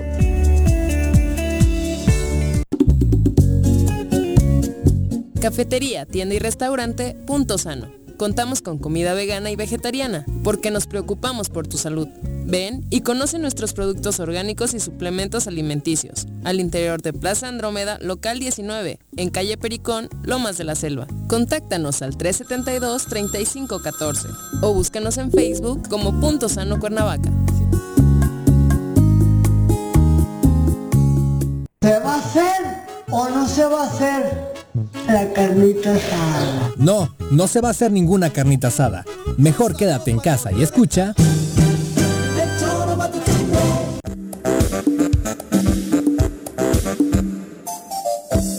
Chacho Matar, un abrazo, gracias por los saludos. Enrique y Casa también dice acertado los comentarios de la diputada Blancanieves. Y vamos ahora a una clase que le gusta mucho al señor Arrece. ¿A poco? Señorita, la corneta, por favor. Ni las pomadas orientales, ni las pastillas de colores, ni las novelas brasileiras, ni rasurar un tigre a mano. Nada, nada, nada funciona mejor que escuchar juntitos. Sexo, sábanas y choros, la gustada sección de nuestra doctora Adriana Guadalupe López García, terapeuta sexual y de pareja. Y no más, chécate. Doctora querida, ¿cómo te va? Muy buenas tardes. Hola, queridas, queridos, ¿cómo están? Buenas tardes. Aquí andamos, doctora. Bien, gracias. Hola, Juanjo, qué milagro. Pensé que ya te habías dado de baja en esta clase. No, todavía. No, reprueba y reprueba, No, pero. no, no, no. Ay, sigue queriendo el, aprender. El viernes me tuve que ir y ahora me tengo que ir, pero me ha dicho Viri, aguanta, cabrón, que hoy te van a Oh, dar. querido. A ver Órale. si aprendes algo. Agarra Hola, la Iván. trompeta, me ha dicho. Hola, Iván, buenas tardes. Hola, también buenas para ti. Oye, pues hoy- oigan, hoy voy, voy a platicarles y sobre todo quiero empezar con una pregunta. Uh. ¿Ustedes consideran que estamos educados en el placer? No. No, no me refiero únicamente al sexual, en general. Fíjense No, que es no, importante. en el dolor, porque- cabrón, no en el placer. Más estamos Y- y en el Bueno, dolor. este país es súper sufridor. En el dolor, Sí. más que en A el eso es a placer. lo que voy. Qué triste porque si bien es cierto que muchas cosas nos generan placer, a veces al no tener como esta atención, porque estamos diseñados para sentir placer. Desde que somos niños hay muchas cosas que Desde las cosquillitas, ¿verdad? placer. Exacto. Ah. Las cosquillitas, Digo, tu de mamá, mí. tu papá, te... o sea, de veras, las cosquillitas, el, el simple hecho que te den tu masajito después del baño cuando cuando somos bebés, Bebés. y que vamos creciendo Los polvitos como niños. talco y todo, todo. Sí, sí, tienes Exacto. razón. ¿Ya existe el talco, eh, Juanji, de contigo? No, y la lija. Ah. bueno, pero bueno, fíjense, quiero relacionar esto principalmente porque si bien es cierto que para muchas cosas que nos generan placer no no los no nos permitimos sentirlo, ahora imagínense en el aspecto sexual. Menos. Claro. No, bueno, en eso empezamos con que aparte de que puede haber represión, hay falta de información y de educación sexual, etcétera, etcétera.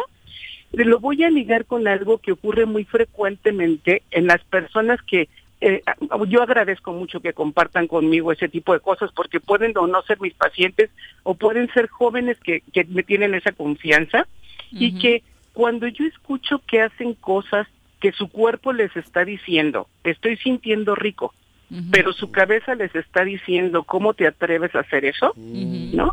Hay una disrupción en este momento porque entonces entra el conflicto el tener placer.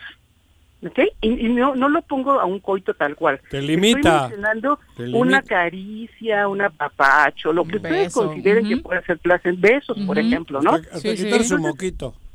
Fíjense cómo en esta parte del cerebro, donde eh, aparece el conflicto y entonces hay un distractor enorme porque es, sí siento rico, pero y bueno, muchas de las cosas que pasan en el pensamiento de las personas, desde imaginarse a su mamá regañándola o eh, pensando que están haciendo una transgresión, etcétera, ¿no? Que es pecado, doctora, la religión tiene mucho que ver. por ejemplo, ¿no? Por ejemplo, eh, en ese sentido. Pero además, Viri, ahorita que tocas ese tema, eh, les voy a compartir algo.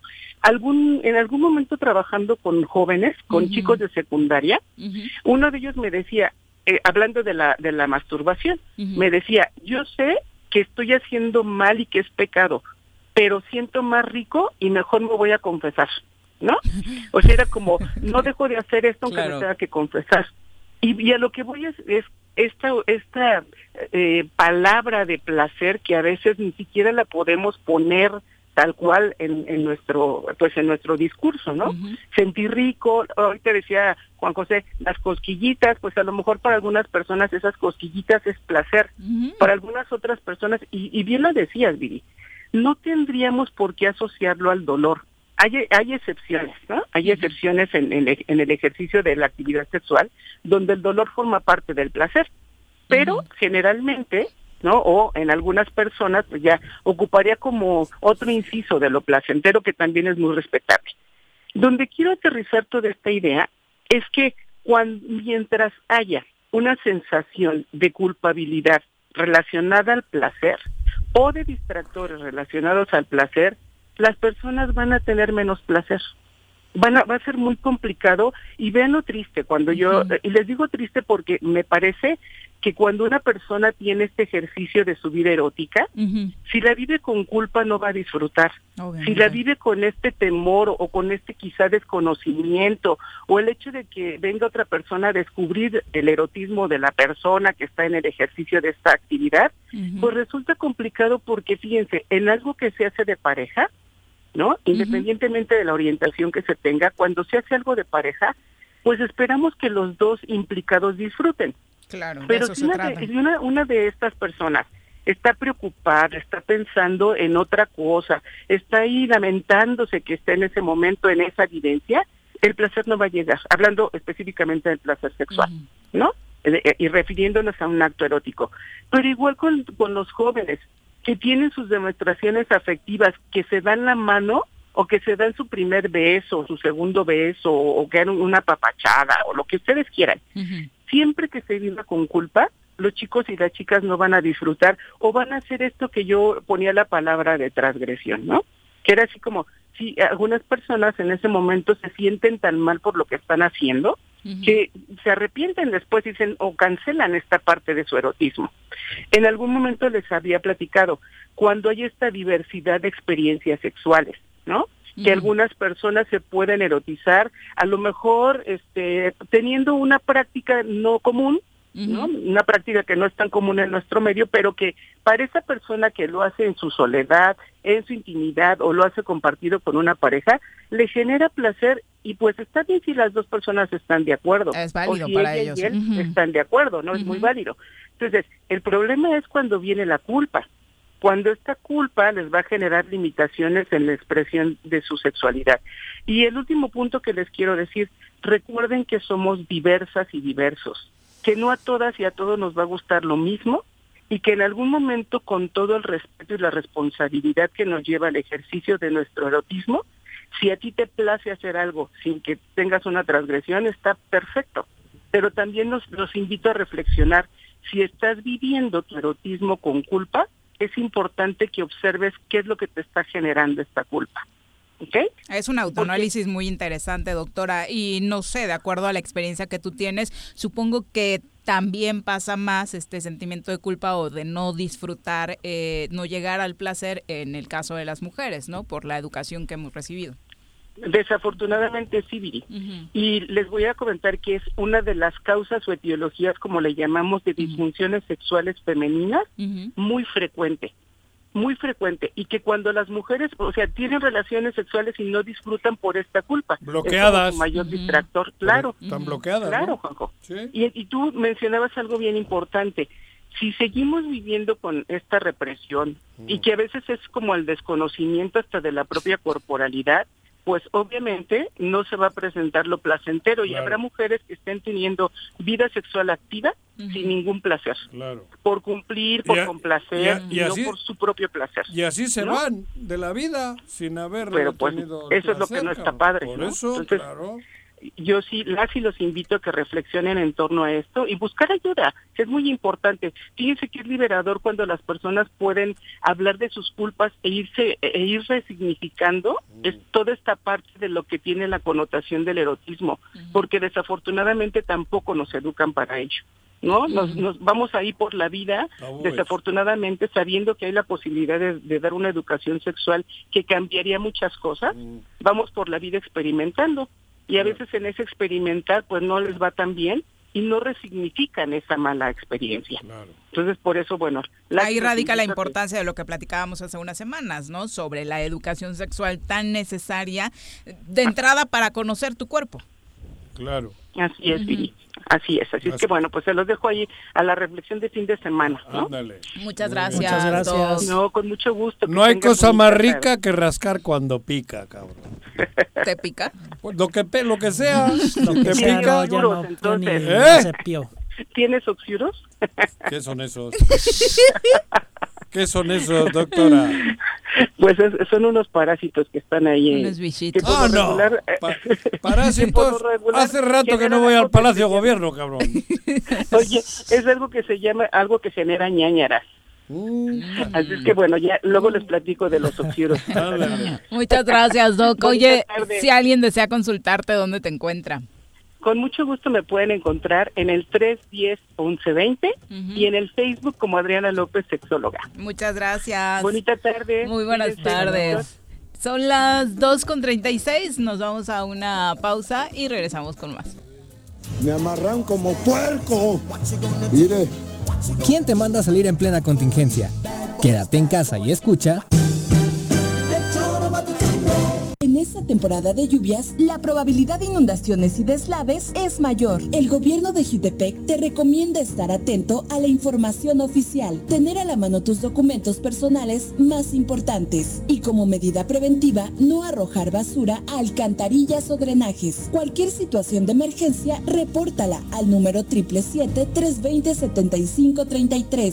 Ayuntamiento de Jutepec, gobierno con rostro humano. En apoyo a tu economía, el sistema de agua potable de Emiliano Zapata tiene para ti 100% de descuento en recargos y gastos de cobranza durante todo el mes de julio. Aprovecha, puedes pagar con tu tarjeta de crédito o débito. Visítanos en las oficinas de Emiliano Zapata Centro y en las de la Central de Abasto. Recuerda llevar tu cubrebocas y mantener las medidas de sana distancia. Más informes al 368 2376. SICAPES, Administración 2019-2021.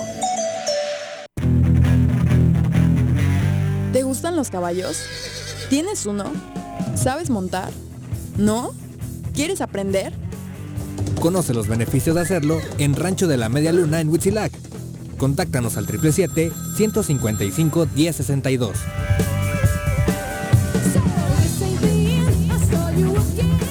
En el Ayuntamiento de Ayala que encabeza el ingeniero Isaac Pimentel Mejía, progresamos y trabajamos apoyando a nuestra gente con descuentos del 100% en recargos en el impuesto predial durante el mes de julio. Sí, en julio no pagas recargos. Además, puedes pagar a meses con tarjetas participantes excepto Banamex y American Express. Ayuntamiento de Ayala, trabajando por nuestra tierra. En el Colegio Cuernavaca estamos ¡Estamos listos! Con modelo presencial aplicando normas sanitarias o con educación en línea desde nuestra plataforma digital, nuestra oferta educativa es la ideal para kinder, primaria y secundaria. Aprovecha un 20% de descuento en inscripción. colegiocuernavaca.edu.mx. Tu camino al éxito. Aprovecha los descuentos que el gobierno municipal de Suchitepec te ofrece en el pago del impuesto predial. De julio a octubre, 100% de descuento en multas y recargos. Evita salir de casa. Ingresa al www.suchitepec.gov.mx diagonal predial y paga en línea o llama al 361-4110. Acércate, infórmate y regularízate. Gobierno Municipal, estar bien te lo mereces. Cafetería, tienda y restaurante Punto Sano. Contamos con comida vegana y vegetariana, porque nos preocupamos por tu salud. Ven y conoce nuestros productos orgánicos y suplementos alimenticios, al interior de Plaza Andrómeda, local 19, en calle Pericón, Lomas de la Selva. Contáctanos al 372-3514 o búscanos en Facebook como Punto Sano Cuernavaca.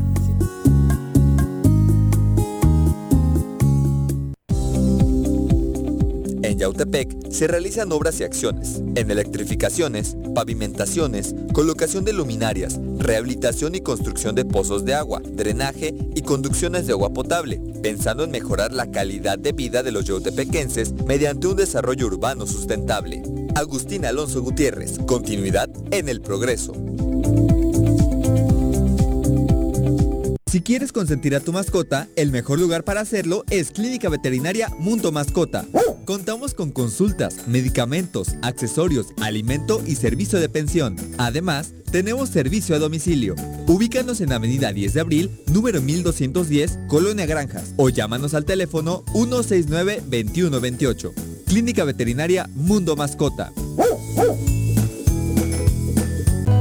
Todos debemos ayudar a disminuir el riesgo de contagio de coronavirus. Recuerda que el COVID-19 se contagia de persona a persona al toser y estornudar, estrechar la mano de una persona enferma o tocar algún objeto con el virus y luego tocarse sin lavarse las manos. Por eso es muy importante. Lávate frecuentemente las manos, cúbrete con un pañuelo o con el ángulo del codo al toser o estornudar. Evita contacto directo con personas que tengan síntomas de resfriado o gripe. No te automediques y en caso de presentar síntomas, acude al médico. 54 legislatura. Congreso del Estado de Morelos. ¿Quieres interactuar con nosotros? Búscanos en nuestras redes sociales como El Choro Matutino. Agréganos en WhatsApp al 777-443-4208. ¿Y por qué no? Sintonízanos desde la página web www.elchoromatutino.com. También puedes llamarnos a cabina al 311-6050. De lunes a viernes, de 1 a 3 de la tarde por Radio Desafío. Somos la mejor revista informativa del país. Somos... Quédate en casa. Quédate en casa. Quédate en casa. Quédate en casa. Quédate, quédate, quédate. Y escucha.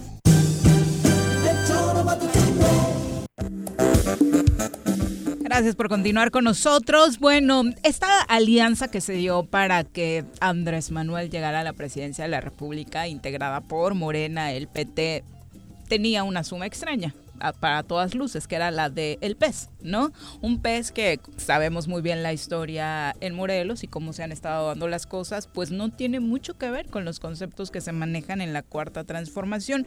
Y hoy volvieron a salir a la luz diferencias. El Partido Encuentro Social ya se peleó con el PT. en la Cámara de Diputados se tenía que definir quién va a presidir el próximo periodo y ha enviado un comunicado el Partido Encuentro Social dándole la espalda al Partido del Trabajo con el que fue en coalición a nivel nacional. Acusó al partido de estar construyendo una fuerza política ficticia, desvirtuando el recurso del presidente de la República. Es decir, señalan que es el PT el que está traicionando los conceptos de la cuarta transformación, aunque son aliados políticos, ya le dio la espalda en esta intención de presidir la Cámara de Diputados a partir del próximo mes de septiembre y a través de este comunicado eh, reconoció que la conducción de la mesa directiva le toca al PRI. Así que se suma al PRI, el PS en la Cámara de Diputados, eh, en esta labor para definir eh, la presidencia y deja a un lado pues a quien era su compañero de coalición. Extrañísimo, ¿no? Aunque no sorprende por la historia en Morelos, que pues es prácticamente el partido que, que gobierna. Son las 2.43, vamos ahora a darle un repaso a la información internacional. París, Bilbao,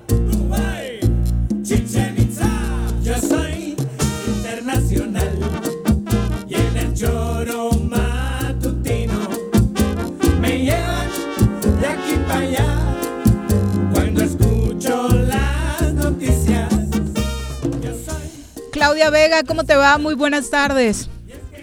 Buenas tardes, que tengan un excelente viernes. Vamos con estas noticias que no necesariamente siempre son muy animadas, como de la semana pasada, pero pues bueno, son cosas que tenemos que revisar. Por ejemplo, ayer eh, se armó una trifulca un poco fuerte en Twitter con Donald Trump. No sé si pudieron ver lo que pasó, pero no, cuéntanos, cuéntanos. De, pronto se, se preguntó, a, bueno, nos preguntó en redes sociales y sobre todo obviamente a sus votantes si sería prudente retrasar la elección debido a que pues se pueden dar eh, según él eh, fraudes electorales a través de el, correo ya que se plantea que pues por esta situación de emergencia de la pandemia se dé la votación por correo este no solamente por el correo tradicional sino también incluso se están planteando este algunas otras opciones tecnológicas que también de alguna u otra forma están casi descartadas por todo lo que pasó durante la elección primera de Donald Trump en la que se hablaba de una interferencia a través de medios digitales de eh, Rusia e incluso se expulsaron diplomáticos y bueno ya sabemos que incluso se le se le logró el impeachment pero que al final fue votado en contra por el Senado y que por eso no salió Donald Trump de este la presidencia. Y pues evidentemente los demócratas ya alzaron la voz, no solamente ellos, sino también varios miembros de la sociedad están totalmente en contra de esta sugerencia de Donald Trump en Twitter de retrasar las elecciones, este y pues bueno, eh, hablan de que lo que quiere es es este Pero esta pregunta es a nivel de deseo, o sea, lo que plantea es algo que a Trump le convendría que pase, un retraso en las elecciones. Eh, pues en realidad era una pregunta, eh, era más bien como sí una consideración, como si estuviera eh, sondeando a su a sus ciudadanos, por así decirlo. se los voy a leer en español. Eh, será una gran vergüenza para Estados Unidos demorar la elección hasta que la gente pueda votar de manera debida y con seguridad. Pregunto. O sea, literalmente este puso I'm asking, ¿no? De verdad él estaba de alguna otra forma eh, pues tomando esta precaución de sondear al, público. Esto también acompañado de que pues ya lo vemos usando topobocas en algunos este, eventos y lo cual pues... Qué vergüenza que haya aprendido primero que Andrés Manuel.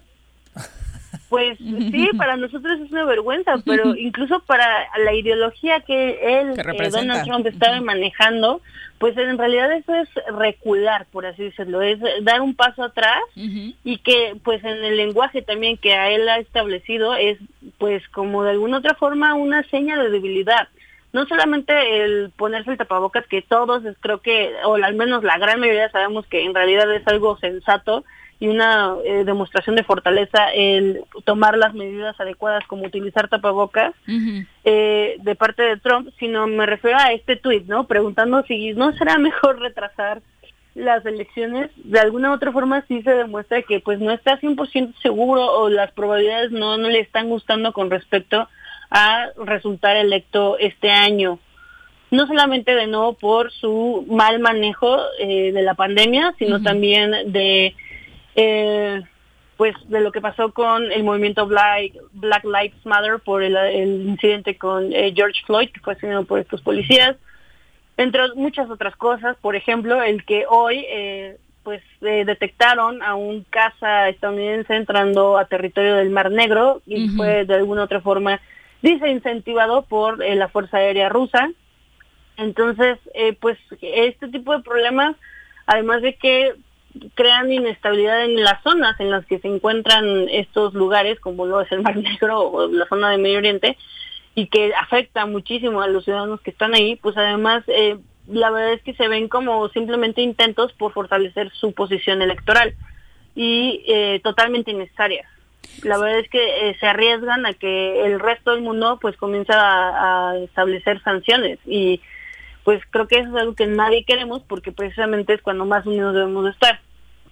Exactamente, Clau. Y aunque hoy el tiempo es corto, sí me gustaría tener tu opinión en torno a estas declaraciones que ha dado Felipe Calderón, eh, a través de un, eh, una videoconferencia en la que a pregunta expresa de su opinión sobre lo que pasa en Venezuela y México y lo que pudie, cómo pudieran contrarrestar los malos gobiernos. Era eh, una videoconferencia de líderes de la derecha. Felipe Calderón considera que una de las opciones para mejorar México y Venezuela es la rebelión armada, ¿no? Con todo lo que esto implica. Sí, bueno, eh, ahí es un problema, porque de pronto a veces los expresidentes hablan con una ligereza que pues no lo hacían tal vez, o sí lo hacían cuando eran presidentes y precisamente se sentían investidos y protegidos por la silla presidencial y ya que se salieron de pronto se olvidan de que pues afortunada o lamentablemente dependiendo de qué perspectiva lo veas, eh, pues tienen un gran aforo y pues se les hace caso a las cosas que dicen y a veces no son lo suficientemente cuidadosos. Eh, supuestamente Calderón ha aclarado que se refería a una rebelión, una rebelión armada para retirar a Maduro del cargo, pero evidentemente al estar hablando de las situaciones tanto de México como de Venezuela, sabiendo que él no es, por supuesto, eh, pues digamos, profeso de apoyar al presidente López Obrador por las circunstancias históricas y presentes que pues todos sabemos, la verdad es que eh, pues es muy descuidado y no solamente eso, sino que además se puede volver de verdad en una eh, especie de controversia a nivel internacional el hecho de que un expresidente esté declarando algo así en contra de un régimen que está pues en funciones en un país latinoamericano y en el que y con el que invariablemente eh, pues afortunadamente para nosotros no depende nuestra economía de eso pero por ejemplo si fuera un Estados Unidos creo que sería muy eh, desafortunado, no es nada diplomático y pues eh, de verdad extralimitó sus eh, capacidades como expresidente, ¿no? Por decirlo menos. Sí, por decirlo menos y pues al final del día no olvidemos que el llegar a un conflicto armado en cualquier país, ya sea a nivel interno, como lo sería una, una confrontación civil entre, bueno, entre el ejército venezolano, que es el que apoya al presidente Maduro, y entre la población venezolana, pues simplemente va a llevar a más muertes. Es algo que no han podido hacer precisamente y que no han querido hacer también precisamente por esta situación. la verdad es que eh, sería terrible y de nuevo eh, convocar a la separación en estos momentos es no solamente desafortunado, sino que egoísta. Sin lugar a dudas. Eh, muchas gracias, Clau, por la comunicación. Gracias a ustedes, que tengan excelente viernes y anímense, todavía todavía no hay casas estadounidenses y rusos chocando en el Mar Negro, todavía. Ay, Claudia, nos vamos a animar ante eso. Me gusta tu optimismo, muchas gracias. Buenas pues tardes. Bueno, son las 2.51 y ahora nos da muchísimo gusto retomar los viernes musicales en este programa y qué mejor que con una estrella de la música en México y que aparte está celebrando eh, años de carrera. Nos da muchísimo gusto tener en cabina a nuestro querido amigo aparte Erasmo Catarino. Erasmo, ¿cómo te va? Muy buenas tardes. Buenas, tardes, Viri. Buenas tardes, doctor. Bueno, pues pues, contento, emocionado, primeramente gracias por este espacio que me brindan, este espacio que me, que me han permitido para poder comunicarme con su audiencia, a toda mi gente de Morelos, a donde llega la señal del choro, Juanjo no vino, me hizo menos cuando vio que llegué y se salió. Ah, lo, lo, vi. Lo vi ahorita. Me dijo, no, es que voy a atender algo muy importante. y, pues ni modo, ¿verdad? Es que solo los viernes funciona. Sí, uno es un pobre.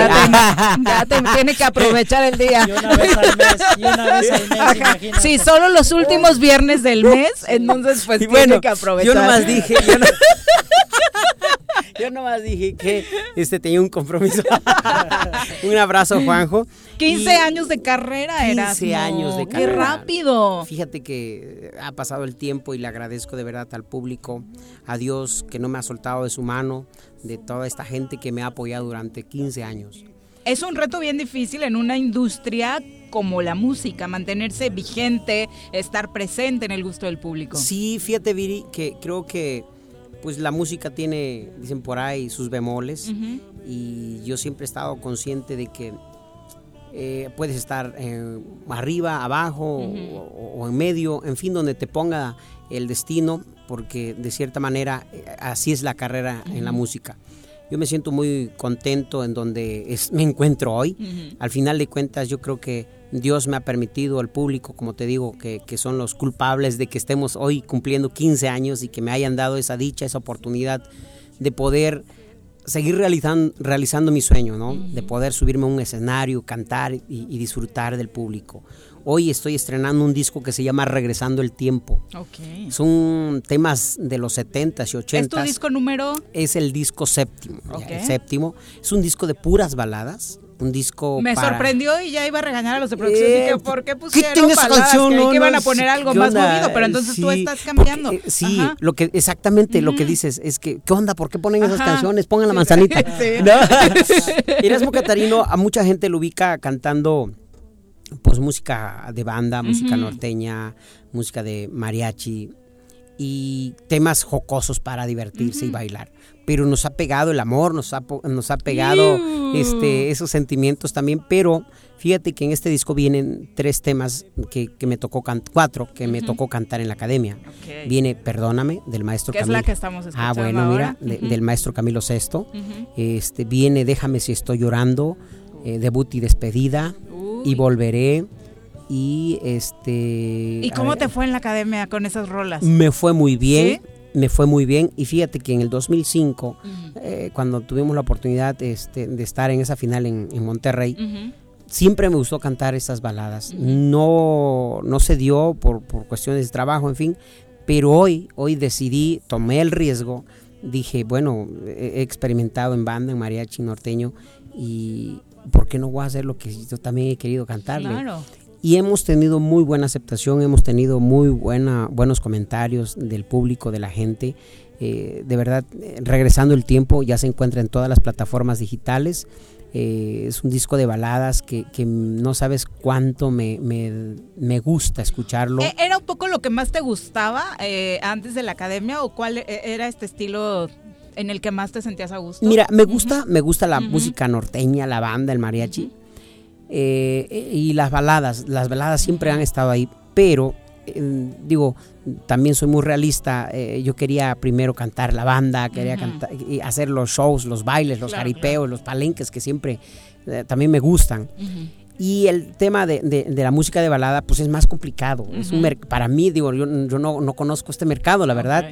Este, creo que es un público totalmente diferente. Mi público, yo los invito a que escuchen Erasmo Catarino que, eh, eh, cantando estas baladas. Este 29 de agosto voy a hacer mi primer show online de manera este, virtual. A todos este, los invito a que compren sus boletos en boletia.com. Ya están este, disponibles.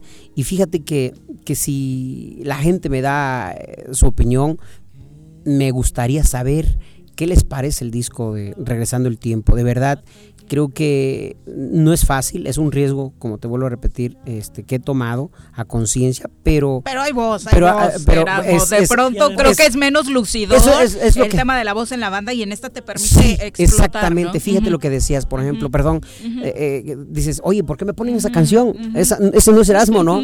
Pero sí me gustaría que me, que me escuchen con estas baladas, que se enamoren, que le lloren a esa personita, en fin. Y, y de verdad, eso es lo que yo me he encontrado. Dice, oye, pero Erasmo no, no, no, canta estas canciones, ¿cómo? Y lo van escuchando y, oh, qué bien. Y de verdad. Creo que estamos escuchando debut y despedida. ¿Le, le subes ah, para que disfrute el público? Y despedida. Voy a contar la historia de un cantante que entre el público vio a la que fue su amante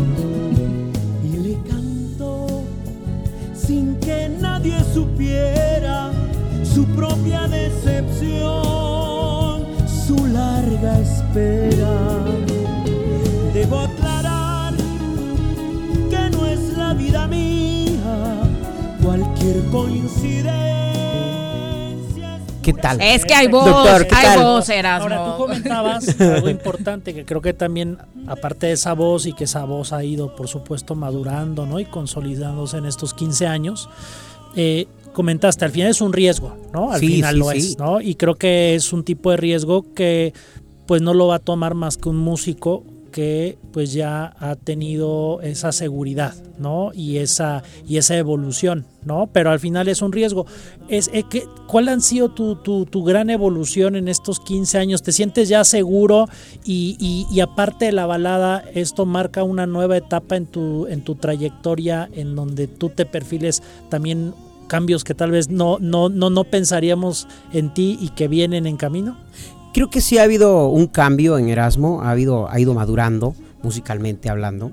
Este, creo que eh, los riesgos siempre tienen que tomarse y como lo he hecho, digo, esa conciencia, por eso yo lo vi ahorita con Viri, ¿no? Sí, me Dice, sorprende quiten esa muchísimo". canción, esa no es de Erasmo, ¿no? Como que no es el formato, ¿no? Pero fíjate que, que hemos, eh, es parte de, de eso que, me- que me dice el doc, ¿no? De, de- de la evolución, del crecimiento que hemos tenido. Eh, creo que hemos crecido vocalmente también, quieras o no. La música de banda, la música norteña, también tiene lo suyo, tiene, requiere de, algo muy, muy eh, particular y preciso, ¿no? Pero creo que Erasmo, por ahí, como se dice el dicho, no canta mal las rancheras. Ah. Eh, ahí está este, este disco, de verdad. Creo que regresando el tiempo es una forma de, de- de poder regresar al 2005 con Y volveré, debut y despedida, déjame si estoy llorando, perdóname. Y muchos que, que, que, pues se enamoraron como con un luto en mi Es que alma. así te conocimos, Con- es- aparte, ¿no? mira, Y está exactamente. muy lindo recordar ese potencial. Y es como lo estoy haciendo, ¿no? De una u otra manera es como regresar en el tiempo, por eso le puse regresando el tiempo. Y creo que si me, me permite el público, espero que no sean 15 años nada más, que sean muchos años más, que este 29 de agosto se conecte muchísima gente y pueda ver esa faceta de su amigo Erasmo Catarino diferente, totalmente diferente a la banda, al mariachi, y ya no vamos a dejar de trabajar con, con- con estos tres conceptos, pero ahorita traemos regresando el tiempo, traemos baladas, eh, van a estar, digo, es un disco con muchas cuerdas, con chelos, con violines. ¿Dónde pianos. grabaste? Lo grabé en la Ciudad de México. ¿Ya tenías este material guardado antes de todo esto del No, COVID o lo estuviste grabando ahora? Fíjate que, digo, voy a, voy a adelantar algo. Tengo un disco de José Alfredo guardado ahí y era el que iba a salir, el maestro José Alfredo Jiménez.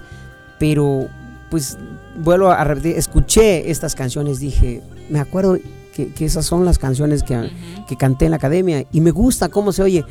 Y paz, paz, paz, cambiamos y nos enfocamos en eso. Lo hizo el maestro Pepe Ortega, un maestro, es un director, un, un, eh, productor musical que ha ganado Grammys, ha hecho eh, producciones de muchos artistas muy reconocidos y que me haya dado la oportunidad y que haya creído en mí eh, el de poder hacer este disco. Dice, pues vamos a ver este muchacho de banda norteño y mariachi, a ver qué. Y creo que eh, no le quedé debiendo, le gustó, le agradó y el maestro Pepe le mando un saludo, un abrazo, Claro. si nos está escuchando. Creo que de verdad me siento muy tranquilo. Este 29, 29 de agosto me va a estar acompañando. Espero que, ya me dijo, espero que no se me vaya a echar para atrás.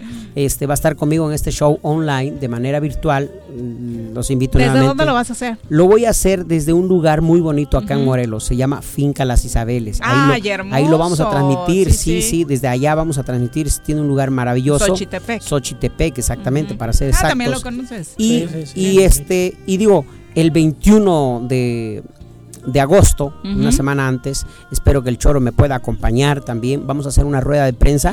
Claro. Vamos a tener este, a, a- a diferentes medios de comunicación donde vamos a, a, este, a exponer este disco y vamos a mostrarles lo que viene haciendo Erasmo Catarino con eh, este disco Regresando el Tiempo, dis- disco de baladas y que el 29 de, pues, de agosto también me puedan acom- acompañar a través de boletia.com. Tienen tiempo para comprar sus Sí, boletos, claro. por supuesto. Hace unos días hablábamos de cómo había una apuesta ya prácticamente nula de los nuevos talentos, de la gente que hoy está vigente como tú, hacia géneros como el mariachi. Y nos enfocamos en ese tema porque era el asunto del día. Pero ahora que escuchamos estas canciones, tampoco se le está apostando a este género que hizo grandes a muchos. Sí, mira, por ejemplo, creo que tienen Murió la Flor, no sé si lo puedes escuchar en, el estribillo. Sí. Murió la flor y en mí. Es que te digo Es que- que está, sí. bueno, bueno, perdón, perdón. es un tema que, que de verdad... No, es que te digo que ahí es donde se luce la voz, o sea, de verdad, con música de banda creo que la instrumentalización termina por competirle a la voz. Y acá, de una u otra manera, Es te una permite, armonía muy te linda. permite la voz, este, a que se muestre más la voz.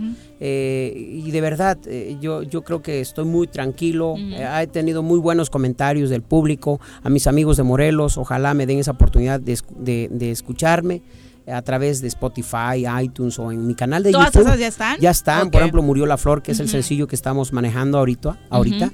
Eh, hemos tenido muy buenas críticas. De verdad, agradezco todo, todo el apoyo durante estos 15 años y espero que no sean solamente 15, que sean muchos, muchos años. más. Claro, y que en este género en particular logremos escucharte más seguido, Sí, porque es una sí. delicia escuchar Ah, estas muchas rolas, gracias, la verdad. Gracias, gracias, de verdad.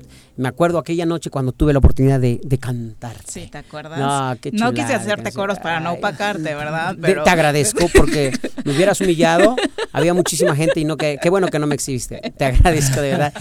Y, y al público, pues siempre eternamente agradecido.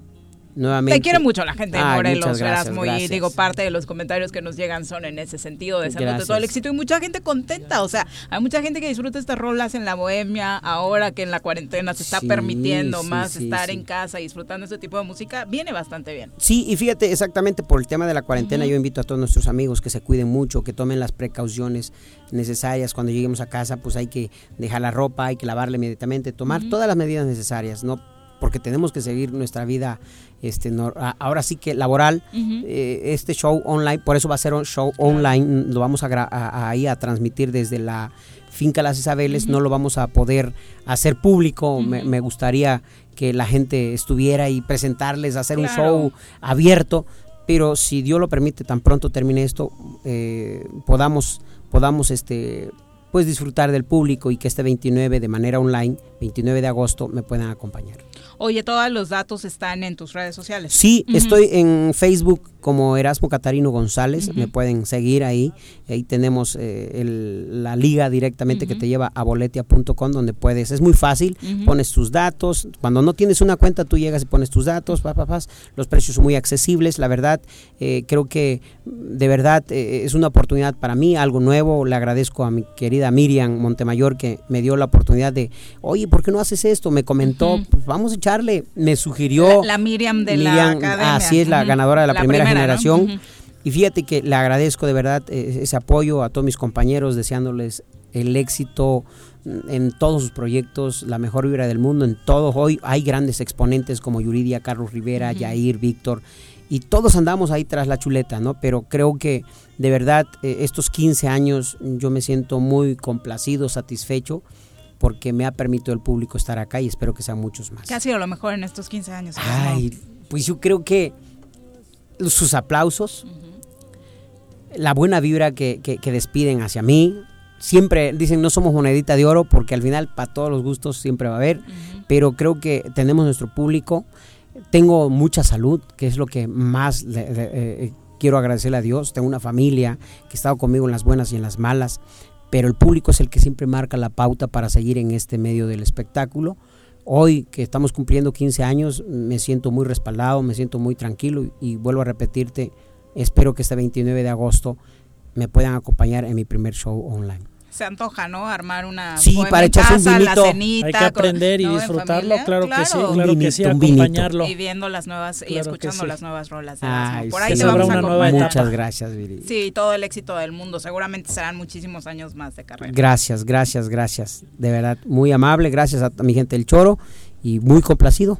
Bendiciones a todos. Muchas gracias por acompañarnos, Gracias. Erasmo. Muy buenas tardes. Son las 3 con 7 y no, para los que están diciendo, no es el Erasmo que se quiere lanzar de alcalde en Cuernavaca, ese es el de la otra estación.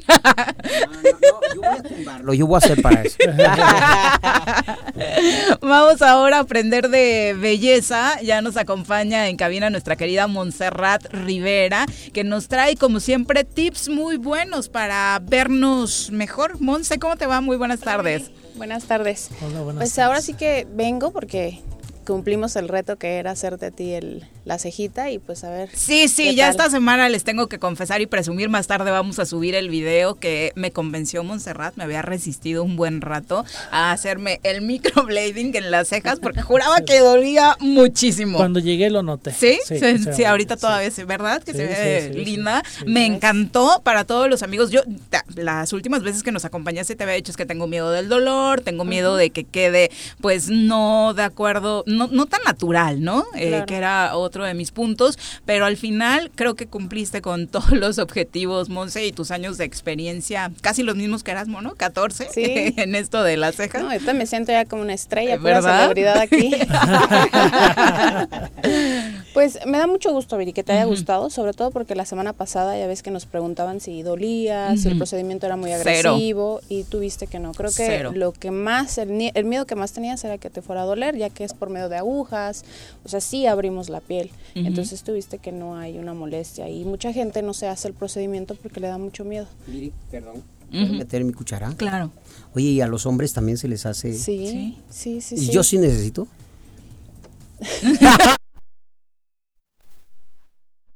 No, tú ya no tienes remedio. No, sí puedes rellenar Ah, unos sí, huequitos claro, en la claro sí. ceja, Si claro. me das la oportunidad, claro, con mucho gusto. Ah, fíjate, oye, pues, ¿dónde está?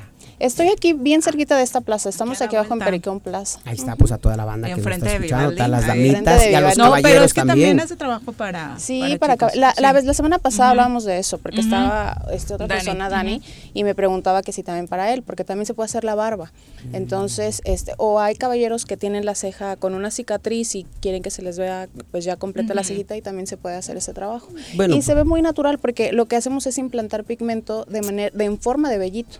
Entonces no creas que se ve como un plumón ahí marcado, sino se ven eh, No es de cholo, Sí, pues. sí es- No de cholo. No de cholo.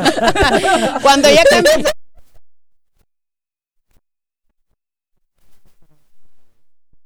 Digo, no, no sé, desconozco, pero para nuestros amigos que nos están escuchando, que quieran, ¿verdad? También como Erasmo Catarino, que ahora lo van a ver. Vamos a ver, vamos a.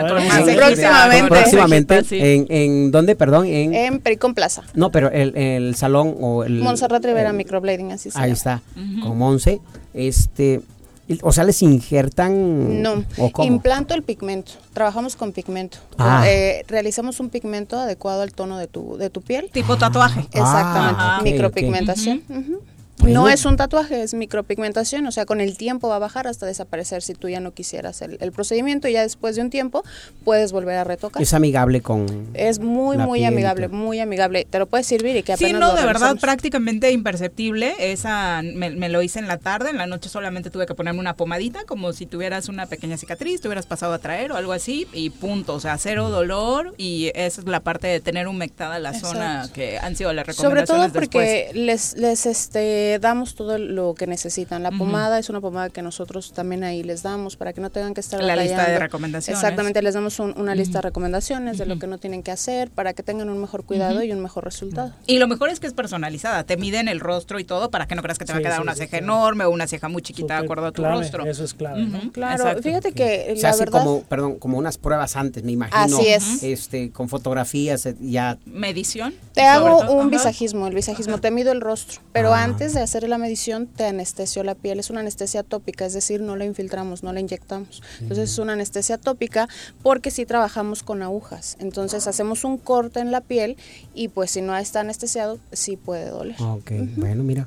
Qué para todas las que están sabes. animándose y también Para el tema del color es eh, es. personalizado, ¿no? ¿Hay varios tonos o, o cómo se trabaja? Sí, hay varios tonos, eh, pero eh, normalmente hacemos mezclas para poder llegarle al color adecuado de la piel, sobre todo al color de cabello natural, al color de la ceja de- del vellito natural. ¿Qué haces? ¿Empatar con el tono que traemos? Normalmente sí. ¿En el cabello? Lo que pasa que hay veces, eh, la ceja tiene que ir dos tonos o un tono más arriba del color natural para que se vea enmarcado el rostro. Hay, hay chicas que vienen con el cabello muy rubio, eh, que no es un tono natural Ajá. y quisieran el cabello rubio, pero eh, hay que explicarles que no se puede realizar algo así porque la ceja no es rubia.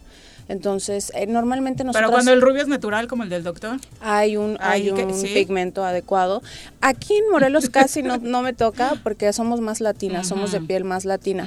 En Estados Unidos son como Por ejemplo, más así como rubias. Es más Es blanquito. más latina también. Ah, muy latina. Latin Power. Muy latina. Entonces realizamos el pigmento adecuado para todo tipo de piel. Así que no tiene ningún problema. Y además de eso, ya que te veo animado, también te pueden enchinar la pestaña y toda la cosa. Exactamente, sí es cierto. Tenemos muchos servicios que- para caballeros, de verdad. Muchos yo yo cuando este ya tenemos un ratito en el negocio, yo dije, bueno, va especializado para puras mujeres, pero han llegado hombres, muchos hombres. ¿Y a me hacerse convierte en metrosexual? Mm, Pues no, te convierte en alguien que se no, cuida. Sí. No hay Oye, que ponerse etiqueta. No, pero yo creo que Exactamente. no, no, claro, no, pero fíjate que yo creo que al final de cuentas siempre la gente pues quiere hacerse mejor. verse Verse mejor y bien, es bonito. Tengo tratamientos incluso para el rostro, eh, que igual y más adelante en otro programa hablamos de esos tratamientos, pero son tratamientos que te rejuvenecen completamente la piel a base de agujas también. Entonces lo que hacemos son pequeñas heridas en la piel, muy pequeñas, microscópicas, con, muchi- con muchas agujas, con un dermapen. Entonces al hacer heridas en la piel, la piel se regenera. Y eso hace que tengas una mejor apariencia. O sea, te, te po- podemos mm, rejuvenecer la piel por medio de, de ese O sea, en- tratamiento. puede ser en la cara, puede ser en, la, en las manos. Por ejemplo, yo digo, las mujeres por lo regular siempre... Sí, eh, cuidan mm, mucho las manos Sí, y el cuello, ¿no? Exactamente. Este tratamiento se puede hacer en el rostro, en el cuello, en las manos, en las estrías. O sea, es un, es un tratamiento qué amplio. bonito, Y eso. eh, el resultado se ve el mismo día. Incluso este, este tratamiento se llama BB Glow. Oye, perdón. ¿Y tú crees que Juanjo nos está escuchando ahorita? ¿Tú crees No, que no, Juanjo- tampoco Juanjo hace me dijo milagros. que cejas. No hace milagros, De- Erasmo. Juanjo dijo que quería es- cejas de Loco Valdés, es- ¿te sí, acuerdas? Sí, sí, Es toda una profesional, pero milagros aquí no. tampoco. Juanjo, yo te pago la... Pero ya me dijeron que no, es imposible. No. Bueno, ni modo, hermano. Va a ser imposible. Y un servicio completo para todas las chavas que ahorita anden queriendo mejorar, que andan igual con un poquito más de tiempo por este tema de la, de la cuarentena. Pueden hacerse el servicio completo, ¿no? Tienes la línea también eh, del ojo Sí, para no estar todas las el mañanas perdiendo el cejas. tiempo Así es, maquillando. así es. Te digo, este tratamiento de BB Glow se llama este piel de porcelana, que ya te pone un pigmento en todo el rostro que te baja hasta dos tonos del color de tu piel. O sea, te lo unifica, te lo matifica. No te pone como tal un color, pero matifica completamente la ejemplo, apariencia de tu rostro. Digo, ahorita que, tocas ese tema de, de, por ejemplo, las mujeres, ve que yo, yo veo a mi esposa que se levanta la manga para que le pegue chingón, perdón. Para broncearse sol, completo, ajá. ¿no? Y, y que, ¿por qué no? Eso ustedes también lo hacen, me imagino, ¿no? Para todas las chicas que nos están escuchando. Eh, ¿o ¿que- cómo? que el por ejemplo, por ejemplo, ajá, haz de cuenta Emparejar el tono. emparejar el tono de emparejar piel. el tono, así es, emparejar Ah, el tono mira. de piel. Ya ahorita ya hay mucha... Pues ahorita que andas con tu disco de Regresando el Tiempo, mira que te veas como el Erasmo de, Como de la 15 academia, años. El de la academia. Fíjate que tengo ya dos canitas que me salieron, tengo 45 años ya. Ay, ya- no ya es estamos- cierto. pues sí, o sea, ¿tú qué No, crees? no O se sea, te ve. Ya, ya estoy ruquini, o sea, ya no me cueso al primer hervor, pero me va a ayudar bastante si voy a echarme la manita Pasa de la gato, receta, ¿no? Pasa la receta. Bueno, no, eh, neta no ya se te te diré, ya te diré. te ve. Pero creo que pues es una buena opción, ¿no? Claro, de verdad. será un gusto, de a todas las chicas, a todos los amigos que les guste o Cuidarse. gusten cuidarse y les gusta cuidarse. para hombres consentirse, porque es consentirse Sí, también. Es un tratamiento muy noble, o sea, de verdad te relajas porque las chicas que, que tengo eh, al servicio de, de los clientes, este, te relajan el rostro, estás en una camilla, te están acariciando la carita, o sea, primero te hacen un facial, exactamente, se duermen, entonces está muy rico, aparte de consentirse, de relajarse, pues sales bien chulo, ¿no? Recuérdanos la dirección, Monse. Estamos frente a Vivaldi, en Pericón Plaza, y nos encuentran en el número 777-521-2602. Y la página de Facebook, Montserrat Rivera Microblade. Y al rato les compartimos todo el proceso. Sí, eh, claro que sí, allá con Monse. Muchas gracias. Muchas gracias por la invitación. Por acompañarnos. Gracias, gracias, Erasmo. Gracias, Monse. Gracias, doctor. Gracias. Muchas gracias, Erasmo, Oye, por acompañarnos. no, a ustedes De verdad. Dice Juanjo, ya está poniendo pretextos, que ¿Qué se fue por, igual, porque no quería humillarte. Ah, si no, le no, pedías no, no. echarte una rola No, o no, algo no, no. así. Bueno, pero, pero de verdad, muchísimas gracias al Choro por este espacio. Gracias, mi Juanjo, donde estés ahorita, que nos estás escuchando. Y al público en general, de verdad, los invito a que me acompañen este 29 de agosto a mi primer show online. Y de verdad, eh, mil gracias por estos 15 años de carrera. Con este disco de baladas que se encuentra en todas las plataformas digitales. Espero su punto de vista, su opinión a través de mis redes sociales. ¿Puedo darlos? Sí, obvio. Estoy como Erasmo Catarino González en mi página de Facebook. En Twitter, Instagram estoy como Erasmo Oficial. En mi canal de YouTube estoy como Erasmo Catarino, donde tenemos el disco completo. Y de verdad, Gracias, mil gracias por estos 15 años. Ahora sí que me faltan las chambelanas. Sí, te hubieras armado la puchanga. Monse se apunta. Aquí estamos. Ahí está Monse, ahí está. Tengo una chambelana allá y Viri también. No, no, de verdad, gracias por estos 15 años. Gracias al Choro, que, que de verdad siempre me ha abierto las puertas. Nos encanta De ser verdad, tus amigos. Muchas Erasmo, gracias. Y haber compartido tantos momentos tan Claro. agradables juntos. Sí, pero ya no vuelve a pasar eso de que me, La me puedas vez humillar. sí te hago coros. Así. No. No, pero no me vayas a humillar, No. por favor. Le bajas Voy un a moderar, nomás. sí, obvio. Gracias, buenas tardes. Doctor, gracias por acompañarnos. Muchas gracias, un gusto. Muchas gracias a todos ustedes por estar con nosotros esta semanita. El próximo lunes los esperamos en punto de la una.